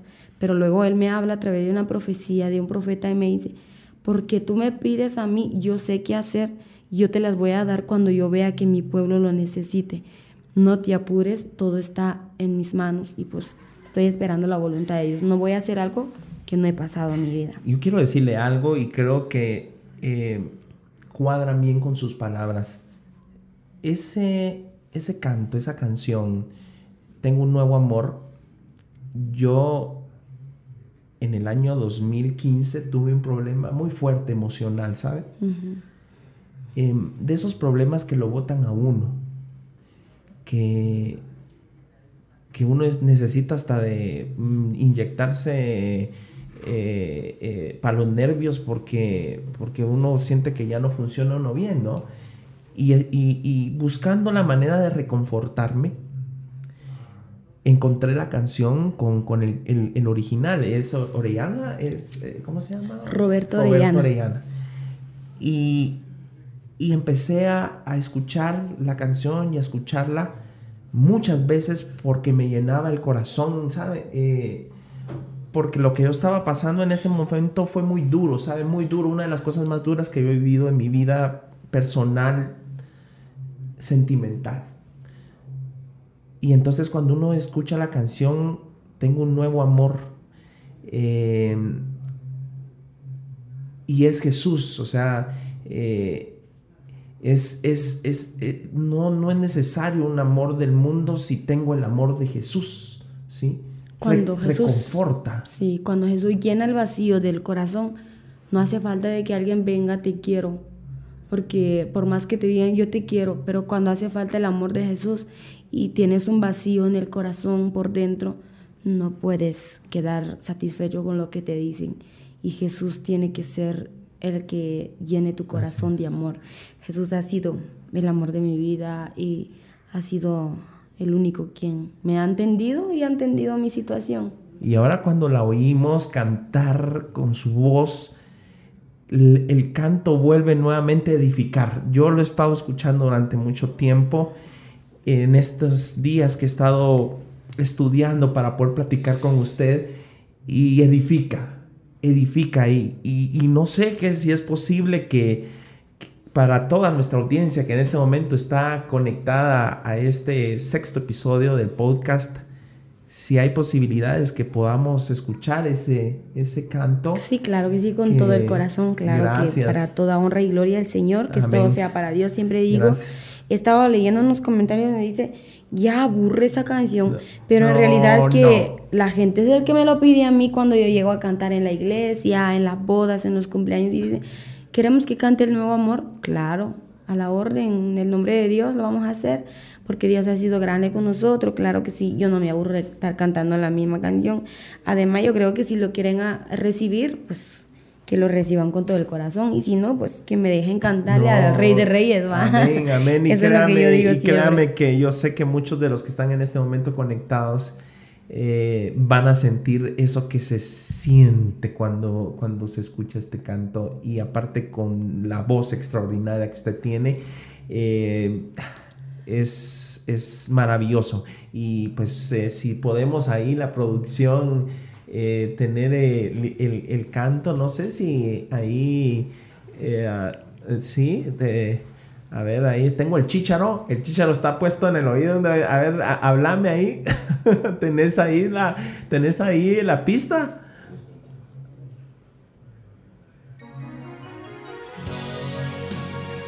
Yo me enamoré de aquel que su vida dio por mí en la cruz. Yo tengo un nuevo amor. El corazón me late sin parar. Porque hay uno que me ha dicho, te amo de verdad, Jesús mi amor y más que amor, mi dulce paz. Ahora yo tengo un nuevo amor. Jamás imaginé poder hallar aquel que le dio a mi vida una razón para amar. Jesús, mi amor y más que amor mi dulce paz. Siento que tengo ganas de volar al firmamento, gritarle al mundo entero lo que estoy sintiendo, que ya encontré mi dulce amor Jesús es toda mi verdad y nunca yo me cansaré de repetir hasta el final. Ahora yo tengo un nuevo amor y yo jamás, jamás imaginé poder hallar aquel que le dio a mi vida una razón para amar Jesús mi amor y más que amor mi dulce paz. Ahora yo tengo un nuevo amor. Este corazón a mí me late sin parar. Porque hay uno que me ha dicho, te amo de verdad, Jesús mi amor y más que amor mi dulce paz.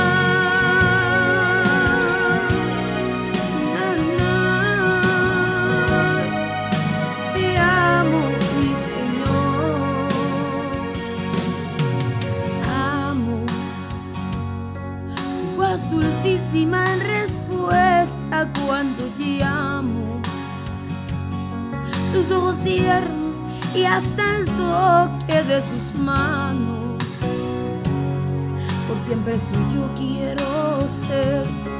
Jesús es toda mi verdad y nunca yo me cansaré de repetir hasta el final. Ahora yo tengo un nuevo amor. Jamás imaginé poder hallar aquel que le dio a mi vida una razón para amar, Jesús mi amor, y más que amor mi dulce paz. Ahora yo tengo un nuevo amor, jamás imaginé poder hallar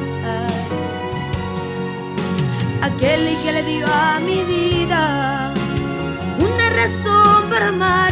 Jesús mi amor, y más que amor. dulce paz. Jesús mi amor, y más que amor, mi dulce paz. Jesús mi amor, y más que amor.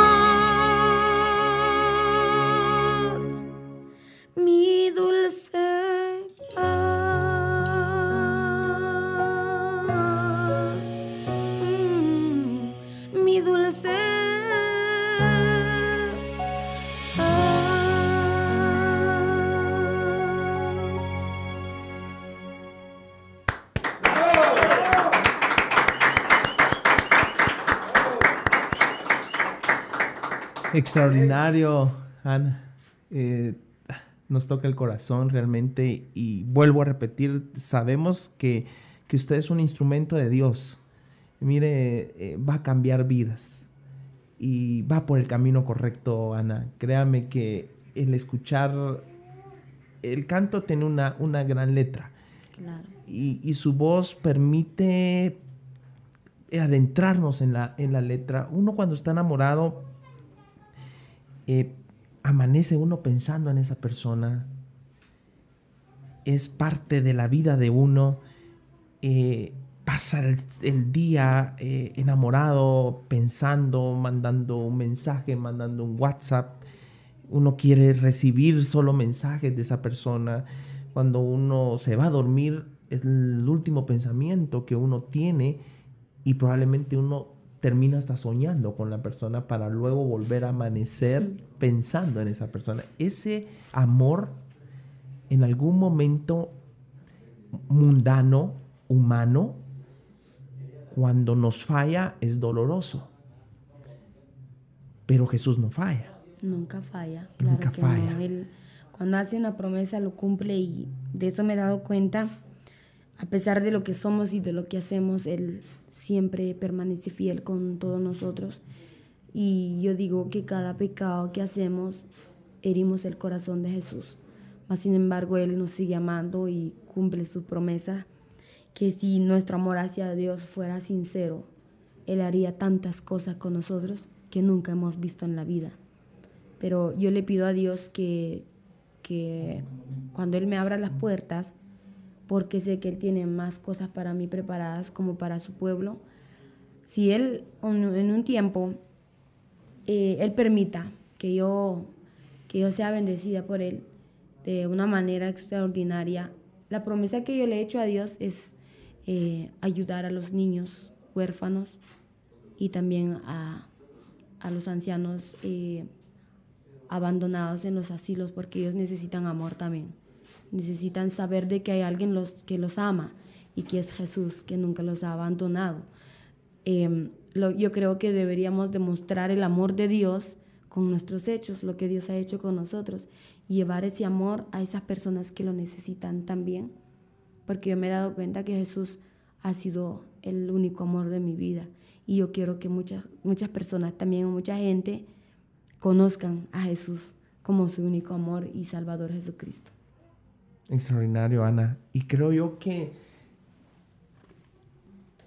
es difícil encontrar eh, una persona con el talento que usted tiene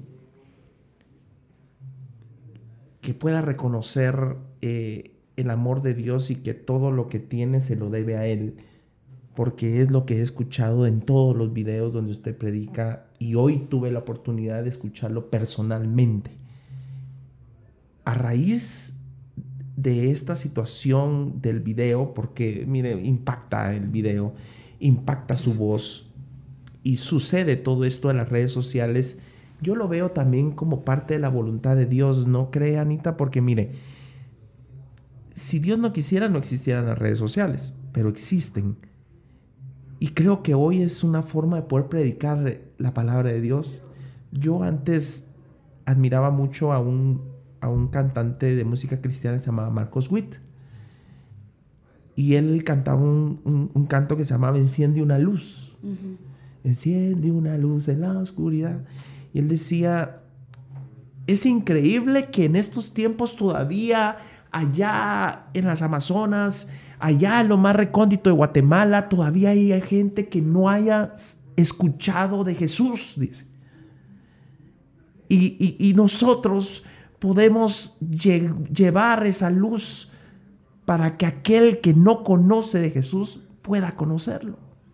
Entonces las redes sociales pueden servir hoy como una herramienta para usted, para el llamado que Dios le hizo, porque yo comprendo su ministerio, Anita, lo comprendo, eh, comprendo eh, lo que está sucediendo en las redes y claro, como en las redes hay de todo, van a haber eh, cien mil comentarios buenos y cien mil malos, pero entendiendo bien lo que está pasando en este momento en la vida, creo yo que las redes sociales, el Internet, es una manera en la cual podemos llegar a aquel que por alguna razón ahorita está metido en el internet y mira y dice y escucha y a través de su voz le toca el corazón para buscar a Dios.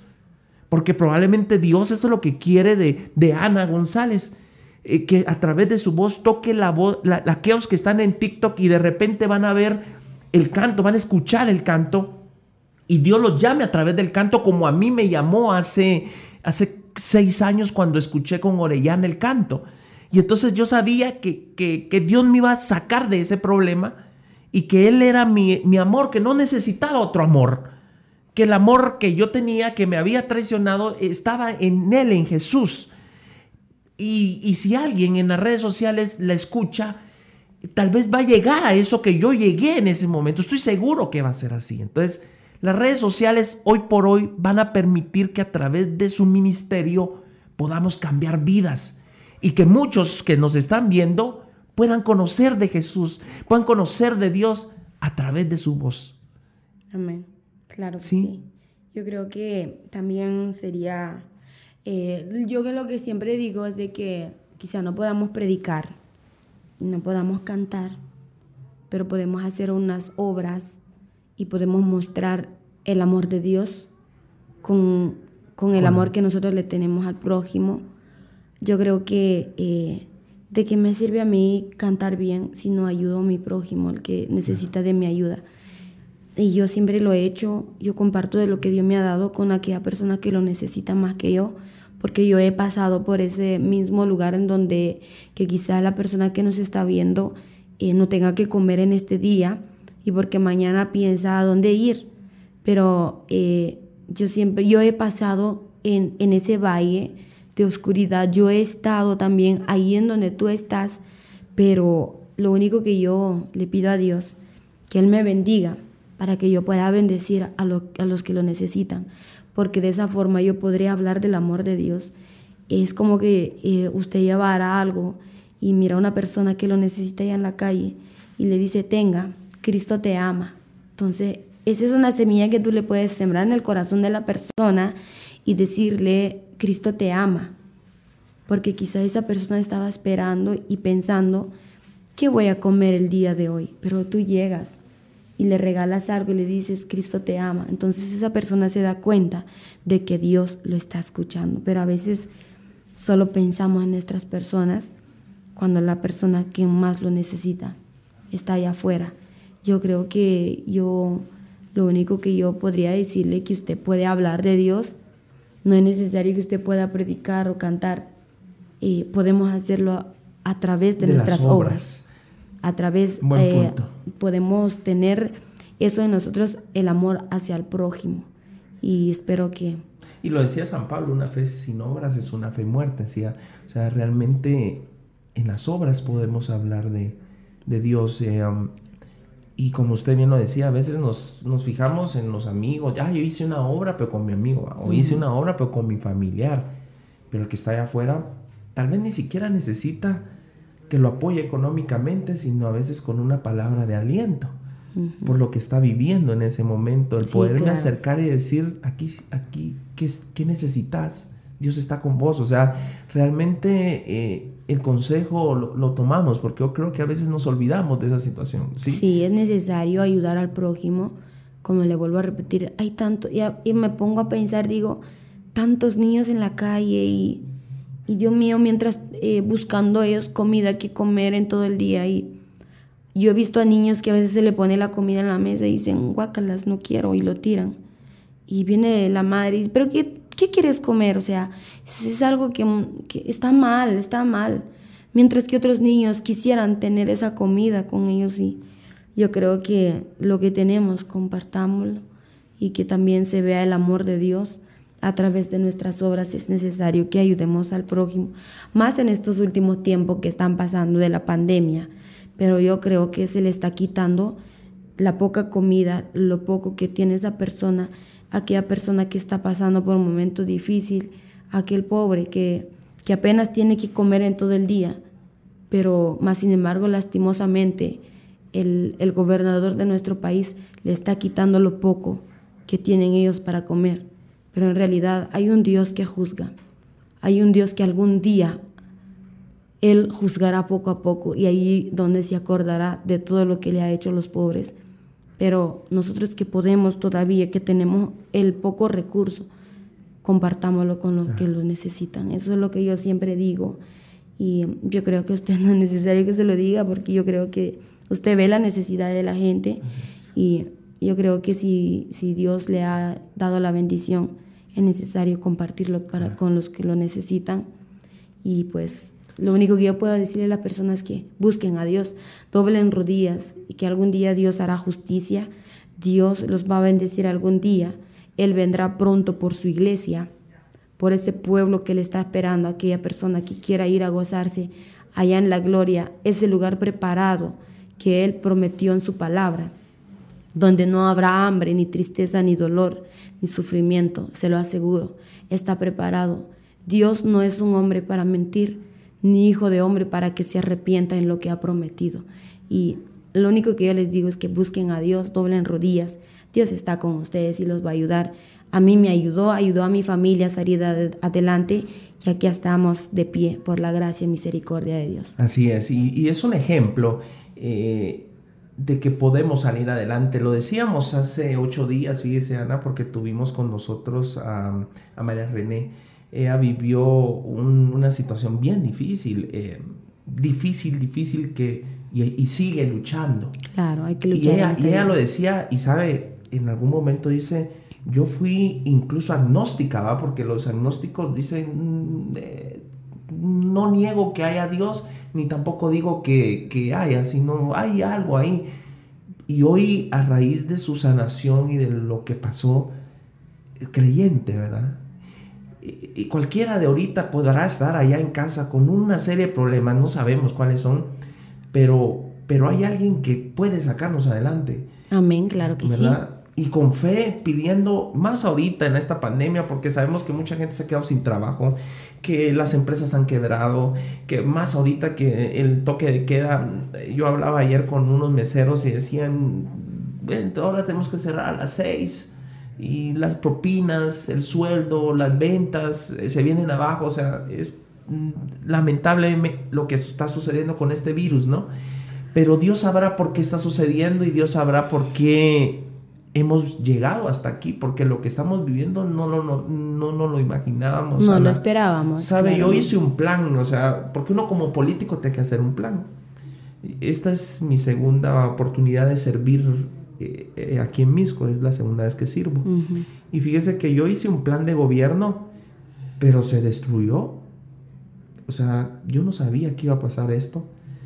Y hay cosas que no voy a poder hacer porque la pandemia nos pegó y ya no entró el recurso que era con tal de no despedir yo, porque yo había despedido en octubre del 2019 500 personas y si yo despedía en la pandemia 700, 800, yo iba a dejar a 800 personas sin comer. Entonces, aguantamos, aguantamos, pero yo no me lo imaginaba. O sea, no había nada, nadie nos imaginábamos esto. Se nos están muriendo muchos amigos, compañeros, que es doloroso lo que estamos viviendo. Y lo único que podemos es mantener la fe. Sí, claro, mantener la fe. Eh, Dios dice en su palabra, caerán mil a tu diestra y diez mil, mas a ti no llegará. Pero es necesario entregarle la vida a Jesús y dejar que Dios haga con uno lo que quiere. Pero siempre eh, estar firmes en la fe, estar firmes de que creemos en un Dios. Y si Dios dice, te vas, te vas. Y si Dios dice, te quedas, te quedas. Estamos en las manos de Dios, pero em, confiemos en el Señor porque eh, estamos a principios de dolores. La Biblia dice de que vienen más peores. Ah, y pues imagínese. Que Dios haga lo que quiera, Estar preparados. claro, estar preparados, siempre. Eh, entregarle la vida a Jesús, es lo único que yo digo, entregarle la vida a Jesús, entregarle su corazón. Reciban a Jesús en su corazón en estos últimos tiempos, porque esta pandemia no es nada de lo que viene. Eh, Dios me había mostrado esto antes y yo no sabía que iba a ser así. Yo pensé que el sueño que tuve era normal, como un sueño, pero cuando todo pasó me quedé así como que, pero ¿qué entonces? Pero en realidad eh, Dios ha estado Es que estamos viviendo una pesadilla. Sí, claro, Dios. No despertamos de esta pesadilla. No, pero, pero ahí está Dios con nosotros. Él está ahí siempre, pero siempre en cuando debemos de echarnos la mano. Yo creo que es, es, momento de buscar a Dios, ¿sí? Es momento de buscar a Dios. Tal vez estuvimos en la abundancia, muchos nos perdimos, pero es este el momento en medio de, lo que estamos viviendo, ¿no? Que cierren las iglesias, que las cierren. Tú puedes orarle al Señor en tu casa, tú puedes buscar al Señor, ora con tu familia, junta a tu familia y echémonos la mano uno eh, a otros. Lo que usted tiene y lo que otra persona no tiene, compárteselo para que Dios, así Dios sabe qué hacer con nosotros y Dios nos protegerá.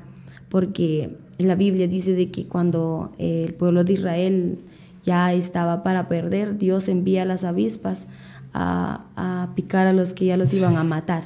Entonces yo creo que Dios defiende a su pueblo. Y usa su naturaleza para defenderlo. Usa para todo eso, para defender a su pueblo. Y también en otra parte en donde dicen Deuteronomios, o ya no me acuerdo, pero sí dice de que él, yo enviaré a mi avispa a, a herir al rey. Y yo creo que, yo sé que lo va a hacer para, para, defender a su pueblo. Así es. Pero es necesario que nos entreguemos al Señor y que Él tome el control de nuestra vida. Totalmente. Sí, claro, que tome el control de nuestra vida, que Él sea el centro de todo. no importa lo que estemos pasando, lo dice la Biblia y es necesario que esto acontezca para que sea cumplida la palabra de Dios. Claro, claro. Anita, quisiera preguntarle algo. Eh, a raíz de todo esto que ha pasado en su vida, las redes sociales, lo, viralísima que se ha vuelto usted, eh, ¿existen propuestas eh, a nivel em, artísticas fuera de lo cristiano que ya hayan llegado hacia usted a, decirle, mira, eh, la voz está preciosa? ¿Por qué no cantas eh, también otra cosa? Eh, ¿Por qué no grabas aquí? O, ya quieren jalarla a una disquera? O, probablemente yo, yo me imagino que hasta internacionalmente habrán puesto los ojos en usted por la voz. Ya empezó a, vivir esa situación eh, Ana González de, propuestas y de cosas que pueden suceder y, que, y que usted mm, tiene que tomar decisiones. Sí, claro, desde un principio ya me ofrecieron como 5 mil, no, 5 millones de pesos con tal de que yo cantara en la música secular, pero... ¿5 millones de pesos? De pesos. ¿En mexicanos? No, eh, sí, sí, en México. Sí, 5 ah, millones de pesos que si yo cantara menos de una hora con ellos.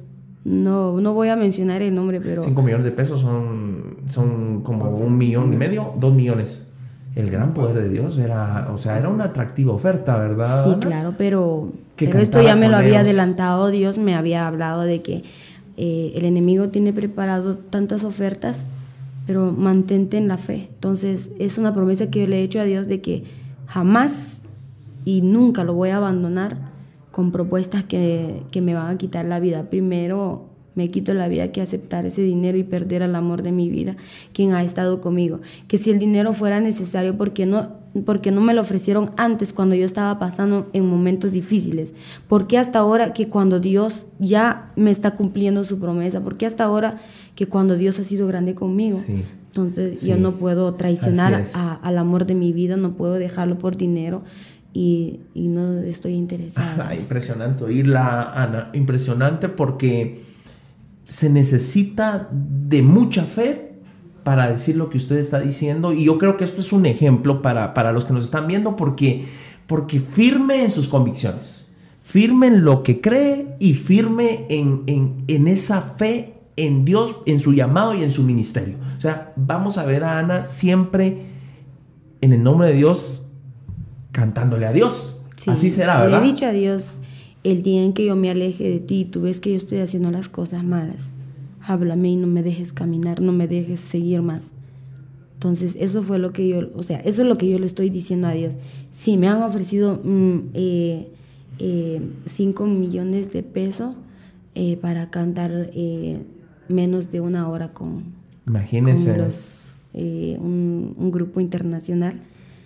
Y han ha habido varios, varios. Eso le iba a preguntar, ¿hay más propuestas? ¿Hay muchas propuestas? Hay demasiadas propuestas, pero pero espero en Dios mantenerme. Porque hasta Telemundo llegó allá con usted, ¿verdad?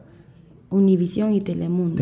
imagínense, o sea, las dos cadenas más importantes de, de, de, América del Norte, hablemos de Estados Unidos, las dos latinas, ¿va? Porque son, son, son competencia, vamos.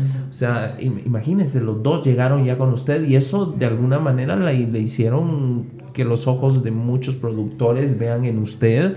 Eh, una futura artista, pues, ¿verdad? O sea, cualquiera lo podría pensar así. ¿A usted no le molesta, em, no sé cómo preguntárselo porque no quiero, pues, eh, eh, ofender, pero, por ejemplo, ¿no le molesta que la comparen con, con, eh, ¿cómo se llama? Ana Gabriel. Ana Gabriel.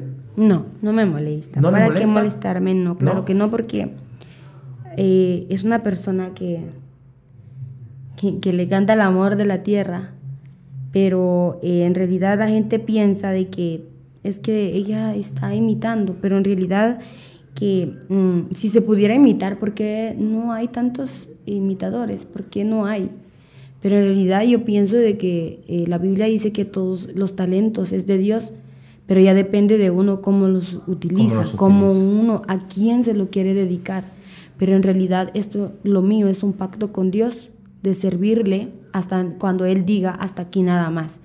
Y no me molesta, hasta me han preguntado que si quiero conocerla. Sería un gusto para mí.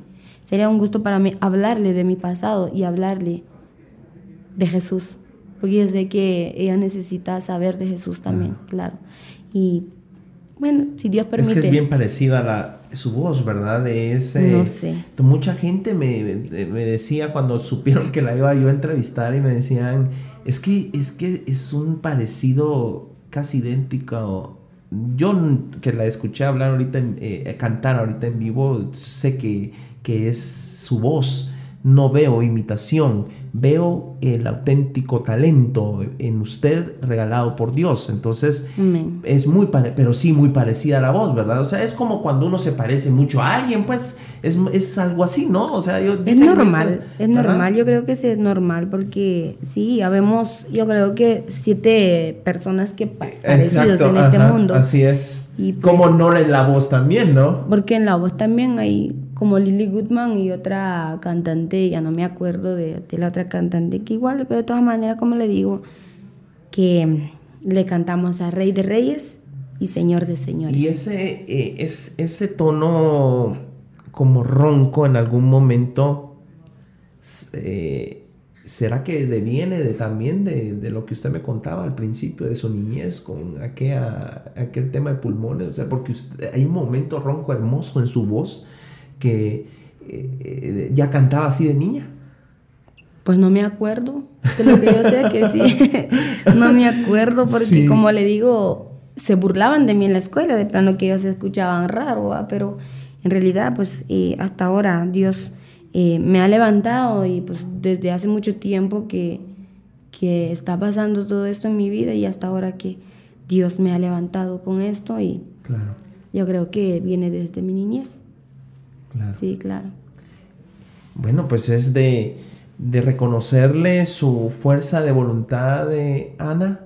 Gracias. Reconocerle eh, también eh, que definitivamente va por la línea que, que, usted se ha trazado y como usted lo dijo a un inicio y hoy lo entiendo, si no hubiera vivido usted lo que, lo que vivió durante 14 mm, años, probablemente no, no sería eh, la convicción como la que tiene ahorita. Y usted lo decía al principio, o sea, Dios nos tiene que probar antes de, de cumplirnos su promesa. Sí, claro. Hay que llorar, hay que aprender a llorar para regar la semilla que tú quieres cosechar en el futuro, claro. Si es necesario pasar por, por pruebas para que Dios te haga una promesa, es necesario llorar para que Dios cumpla su promesa contigo también. Ok, ahora eh, vemos entonces em, una situación que, que, ha cambiado. Por ejemplo, antes se cantaba en la iglesia Príncipe de Paz. Hoy hay muchas oportunidades de ir a diferentes iglesias a cantar y, y he visto que también el género, eh, con género mariachi, ¿verdad? Eh, eh, y esto los mismos de la banda, los mismos patojos que estaban en el video, también eh, ellos le hacen la música. El de los violinistas son, son, los de, mariachi. Ahora los otros patojos son de la banda, banda juvenil. Pero los de mariachi son los dos violinistas y estuvieron con nosotros en estos dos rodajes que, que tuvimos hace un par de días que pronto va, vamos a lanzar también y sí. Con mariachi. sí. Eh, o sea, la vamos a oír con, bueno, de hecho ya usted a canta mariachi, la hemos oído en videos, pero vamos a ver un video parecido a... Son baladas. Este. Ah, son baladas. Son baladas. Ok, excelente. son baladas. Excelente. Son baladas. Eh, baladas estamos, ya estamos, ya, ya está. o sea, baladas fueron los que grabamos y esos son, van a ser los dos temas. ¿Cuándo, ¿cuándo grabaron? Ah, bueno, la música la estaban trabajando desde ya hace un mes. Sí. Y, la hace dos días. Ah. Hace dos días eh, fue el rodaje del videoclip. Ok, o sea que estamos próximos a, ver eh, algo Dios nuevo. mediante, Dios mediante. Siempre con la misma productora que es... Eh, Siempre. ¿Cómo dijimos que se llamaba? Ah, del videoclip. sí. Alaska, Alaska, TV, Canal Alaska TV. Ah, es, es canal de allá de, de Quiché. De Alaska. Sí. De Santa Catarina, Ixtahuacán. Wow. Sí. De, Alaska, allá donde uno va, como cuando uno va para... Pachela. Pachela. Sí, de ahí. Ah, okay. son ahora productores de solo la, el, de la música, o sea, del, del, del audio. Que es el muchacho que, que, que, acabamos de conocer cuando entramos. No, no es él. No. Él es el, el, el fundador de Alaska. Ah, ok. Ahora el, don el, es de Solola. Ok. Y en el futuro, eh, ¿qué esperamos eh, eh, luego de estos dos videoclips? ¿Continuar el, el, caminar? O sea, ya le hablo del el negocio, ya lo deja en manos de, de la familia. y Siempre ha estado en manos de mi madre. Ah, ok. Y usted hoy prácticamente casi eh, dedicada a un 80% en el tema de... De, de cantar, sí, de cantar, sí, claro, de cantar. Y gracias a Dios que nos está abriendo las puertas y pues bendito y alabado sea el nombre del Señor y no, no me cansaré de repetir de todo lo que Dios ha hecho en mi vida. ¿Y es cansado? Sí, del sueño, de, de, todo el camino que hay que recorrer. Pero la gente piensa de que nosotros estamos negociando el Evangelio cuando ellos no están con nosotros.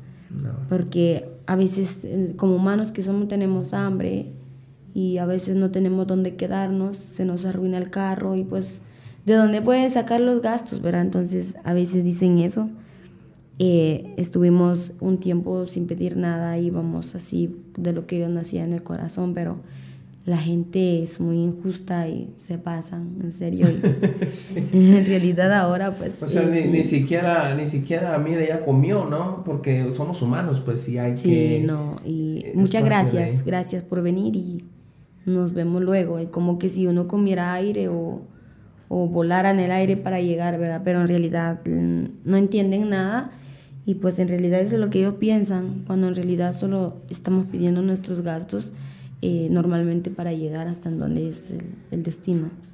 Entonces, eh, gracias a Dios, ahora pues tenemos un recorrido por varios lugares, bendito sea Dios, y lo único que yo quiero es que se hable del amor de Dios en donde yo esté, y si hay muchos niños que, que me abrazan y me jalan y, cantan y empiezan y las fotos, me imagino que usted mm, eh, tomemos una foto, las selfies en todos lados, ¿no? Cuando la reconocen. Sí, y a veces se paran encima de los pies de una. Entonces, eh, ahora sí, como que me estoy limitando por la foto, por el tiempo en que estamos viviendo y como humanos que somos, pues hay que cuidarnos y me estoy limitando en eso. ¿Y qué pasa con la familia ahorita que la, cambió la vida y ahora pues las giras, eh, eh, estar visitando las iglesias? Eh, hay, mamá, papá se quedan en casa y sí, desde un principio estuvieron tristes y, lloraron. no entendía a mi padre y él pensó que yo los abandoné porque yo quería, cuando no era así, cuando Dios me abrió las puertas y hasta ahora él ya entendió todo esto y pues mañana los voy a ir a ver después de, de, estar en mi iglesia porque mañana hay servicio en mi iglesia. Tengo que estar allá. Ahí en, Príncipe de Paz. Sí, en Príncipe ¿A qué hora hace su servicio? A la una y media, dos de la tarde. Ah, ok. Sí, claro. Ok, sí, pues es ya, mediodía. En, la mañana vamos en a estar en Chichi, sí. Ajá. Mire que yo no conocía a Quiché, ¿sabe? Em, fui, pasé por, por Chichi y Quiché eh, porque fuimos a dejar alimentos cuando fue la tormenta y para poder llegar a Queja, como no había entrada por Cobán, entonces nos fuimos por Quiché. Y, y una situación bien, bien eh, impresionante para mí porque ahí para allá es el barranco y de ahí para allá es la, la peña y todo, ¿no? Sí, es, es el manejar de noche ahí es complicado. Es complicado. Le ha tocado a usted manejar de noche por sí, todas esas siempre, a diario, a diario. Cansadísimo. Pero pasa ahí a los encuentros a, a tomarse un atolito o algo, o, de una vez de largo y toda la cuestión, porque sí debe ser Por el sueño, a veces por el sueño y porque... Anda en carro o en alguna van donde pueda dormir mientras viaja, eh, porque así es como nos, se nos imagina que que los cantantes se viajan, ¿no? Viajan en una van donde normalmente el piloto es el que, el que, y uno pues descansa en el camino, ¿no? O es carro normal. No tanto, ya es una, no sé, no, no, no, no, sé qué clase de carro dijo, pero eh, es flete lo que hemos pagado.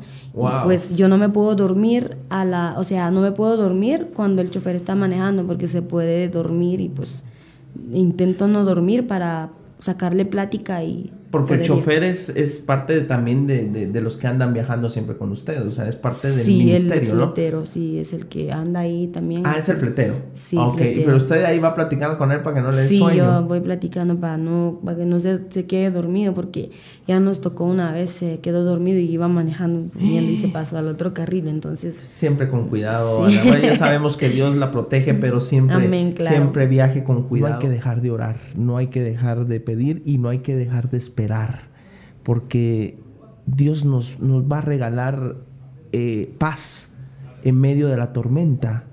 Eh, estamos viviendo una tormenta en este momento y, y, en Él esperamos, ¿verdad? Para poder salir adelante, para ver a los niños crecer, porque sabe, hoy los niños ya no van a estudiar, hoy en línea, con Zoom al final las que se han convertido en maestras han sido las madres. Eh, la realidad ha cambiado mucho. No sabemos qué clase de estudiantes vamos a tener mañana porque, porque no es lo mismo cuando uno estudiaba con una maestra eh, que le, estaba enseñando uno a cada momento a, a, lo que hoy estamos viviendo. Y no nos queda más que pedirle a Dios que esto pase pronto para, por nuestros niños más que nada, por nuestro futuro, ¿verdad? Yo creo que eh, la educación y el primer maestro es, son los padres de familia y es el momento de educar bien a sus hijos y, y a sentarlos y a platicar con ellos.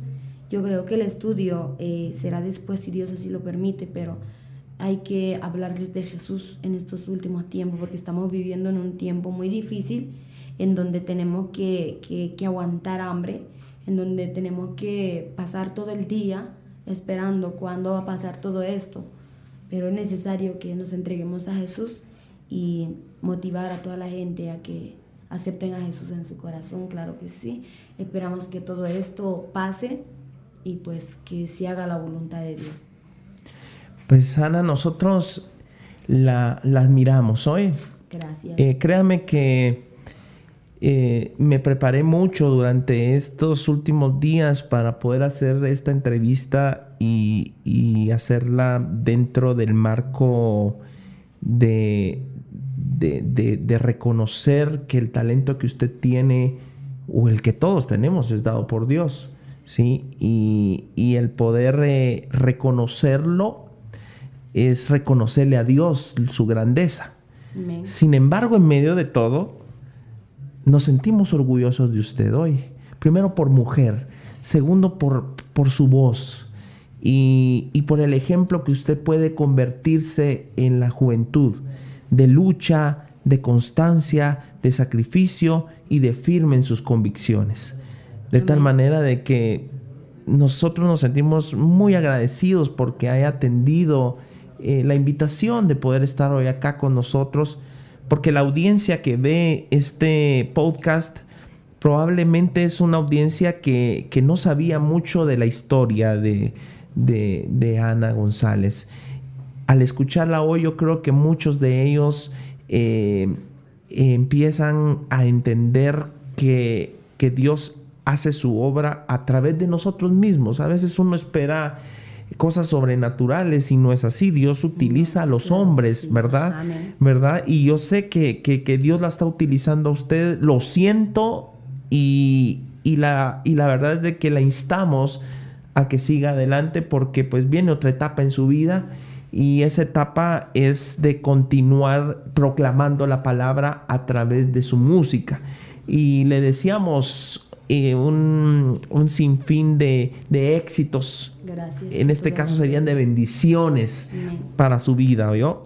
Y quisiéramos, fíjese que como estamos en, el, tema, en el tema del toque de queda, fíjese que, que todos nuestros invitados nos dejan su firma allá en el muro de, de la barber shop.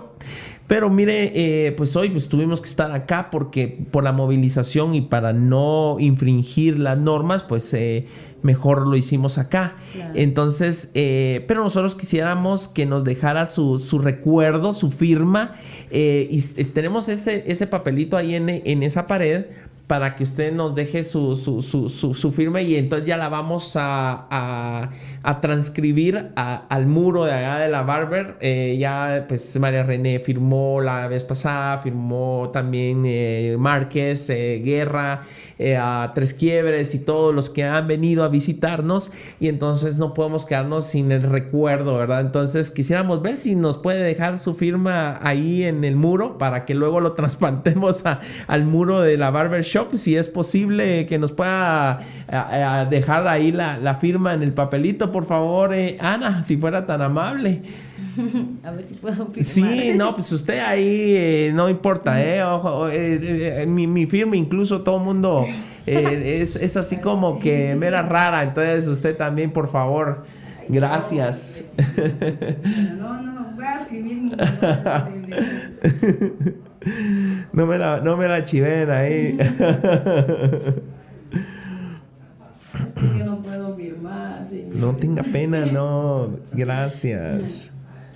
Y es que eh, es un momento importante para nosotros, pues, eh, porque se nos da el chance de, de algo distinto. Ya vieron ustedes, eh, amigos, eh, cómo hemos ido pues cambiando los temas y cómo hoy eh, eh, hacemos un giro de 360 grados, aunque con, el podcast de hace ocho días con, con María René, fíjese que mm, hablábamos de, cómo llegar a, a cumplir las metas a través de sacrificio, a través de trabajo, a través de constancia y a través de perseverancia.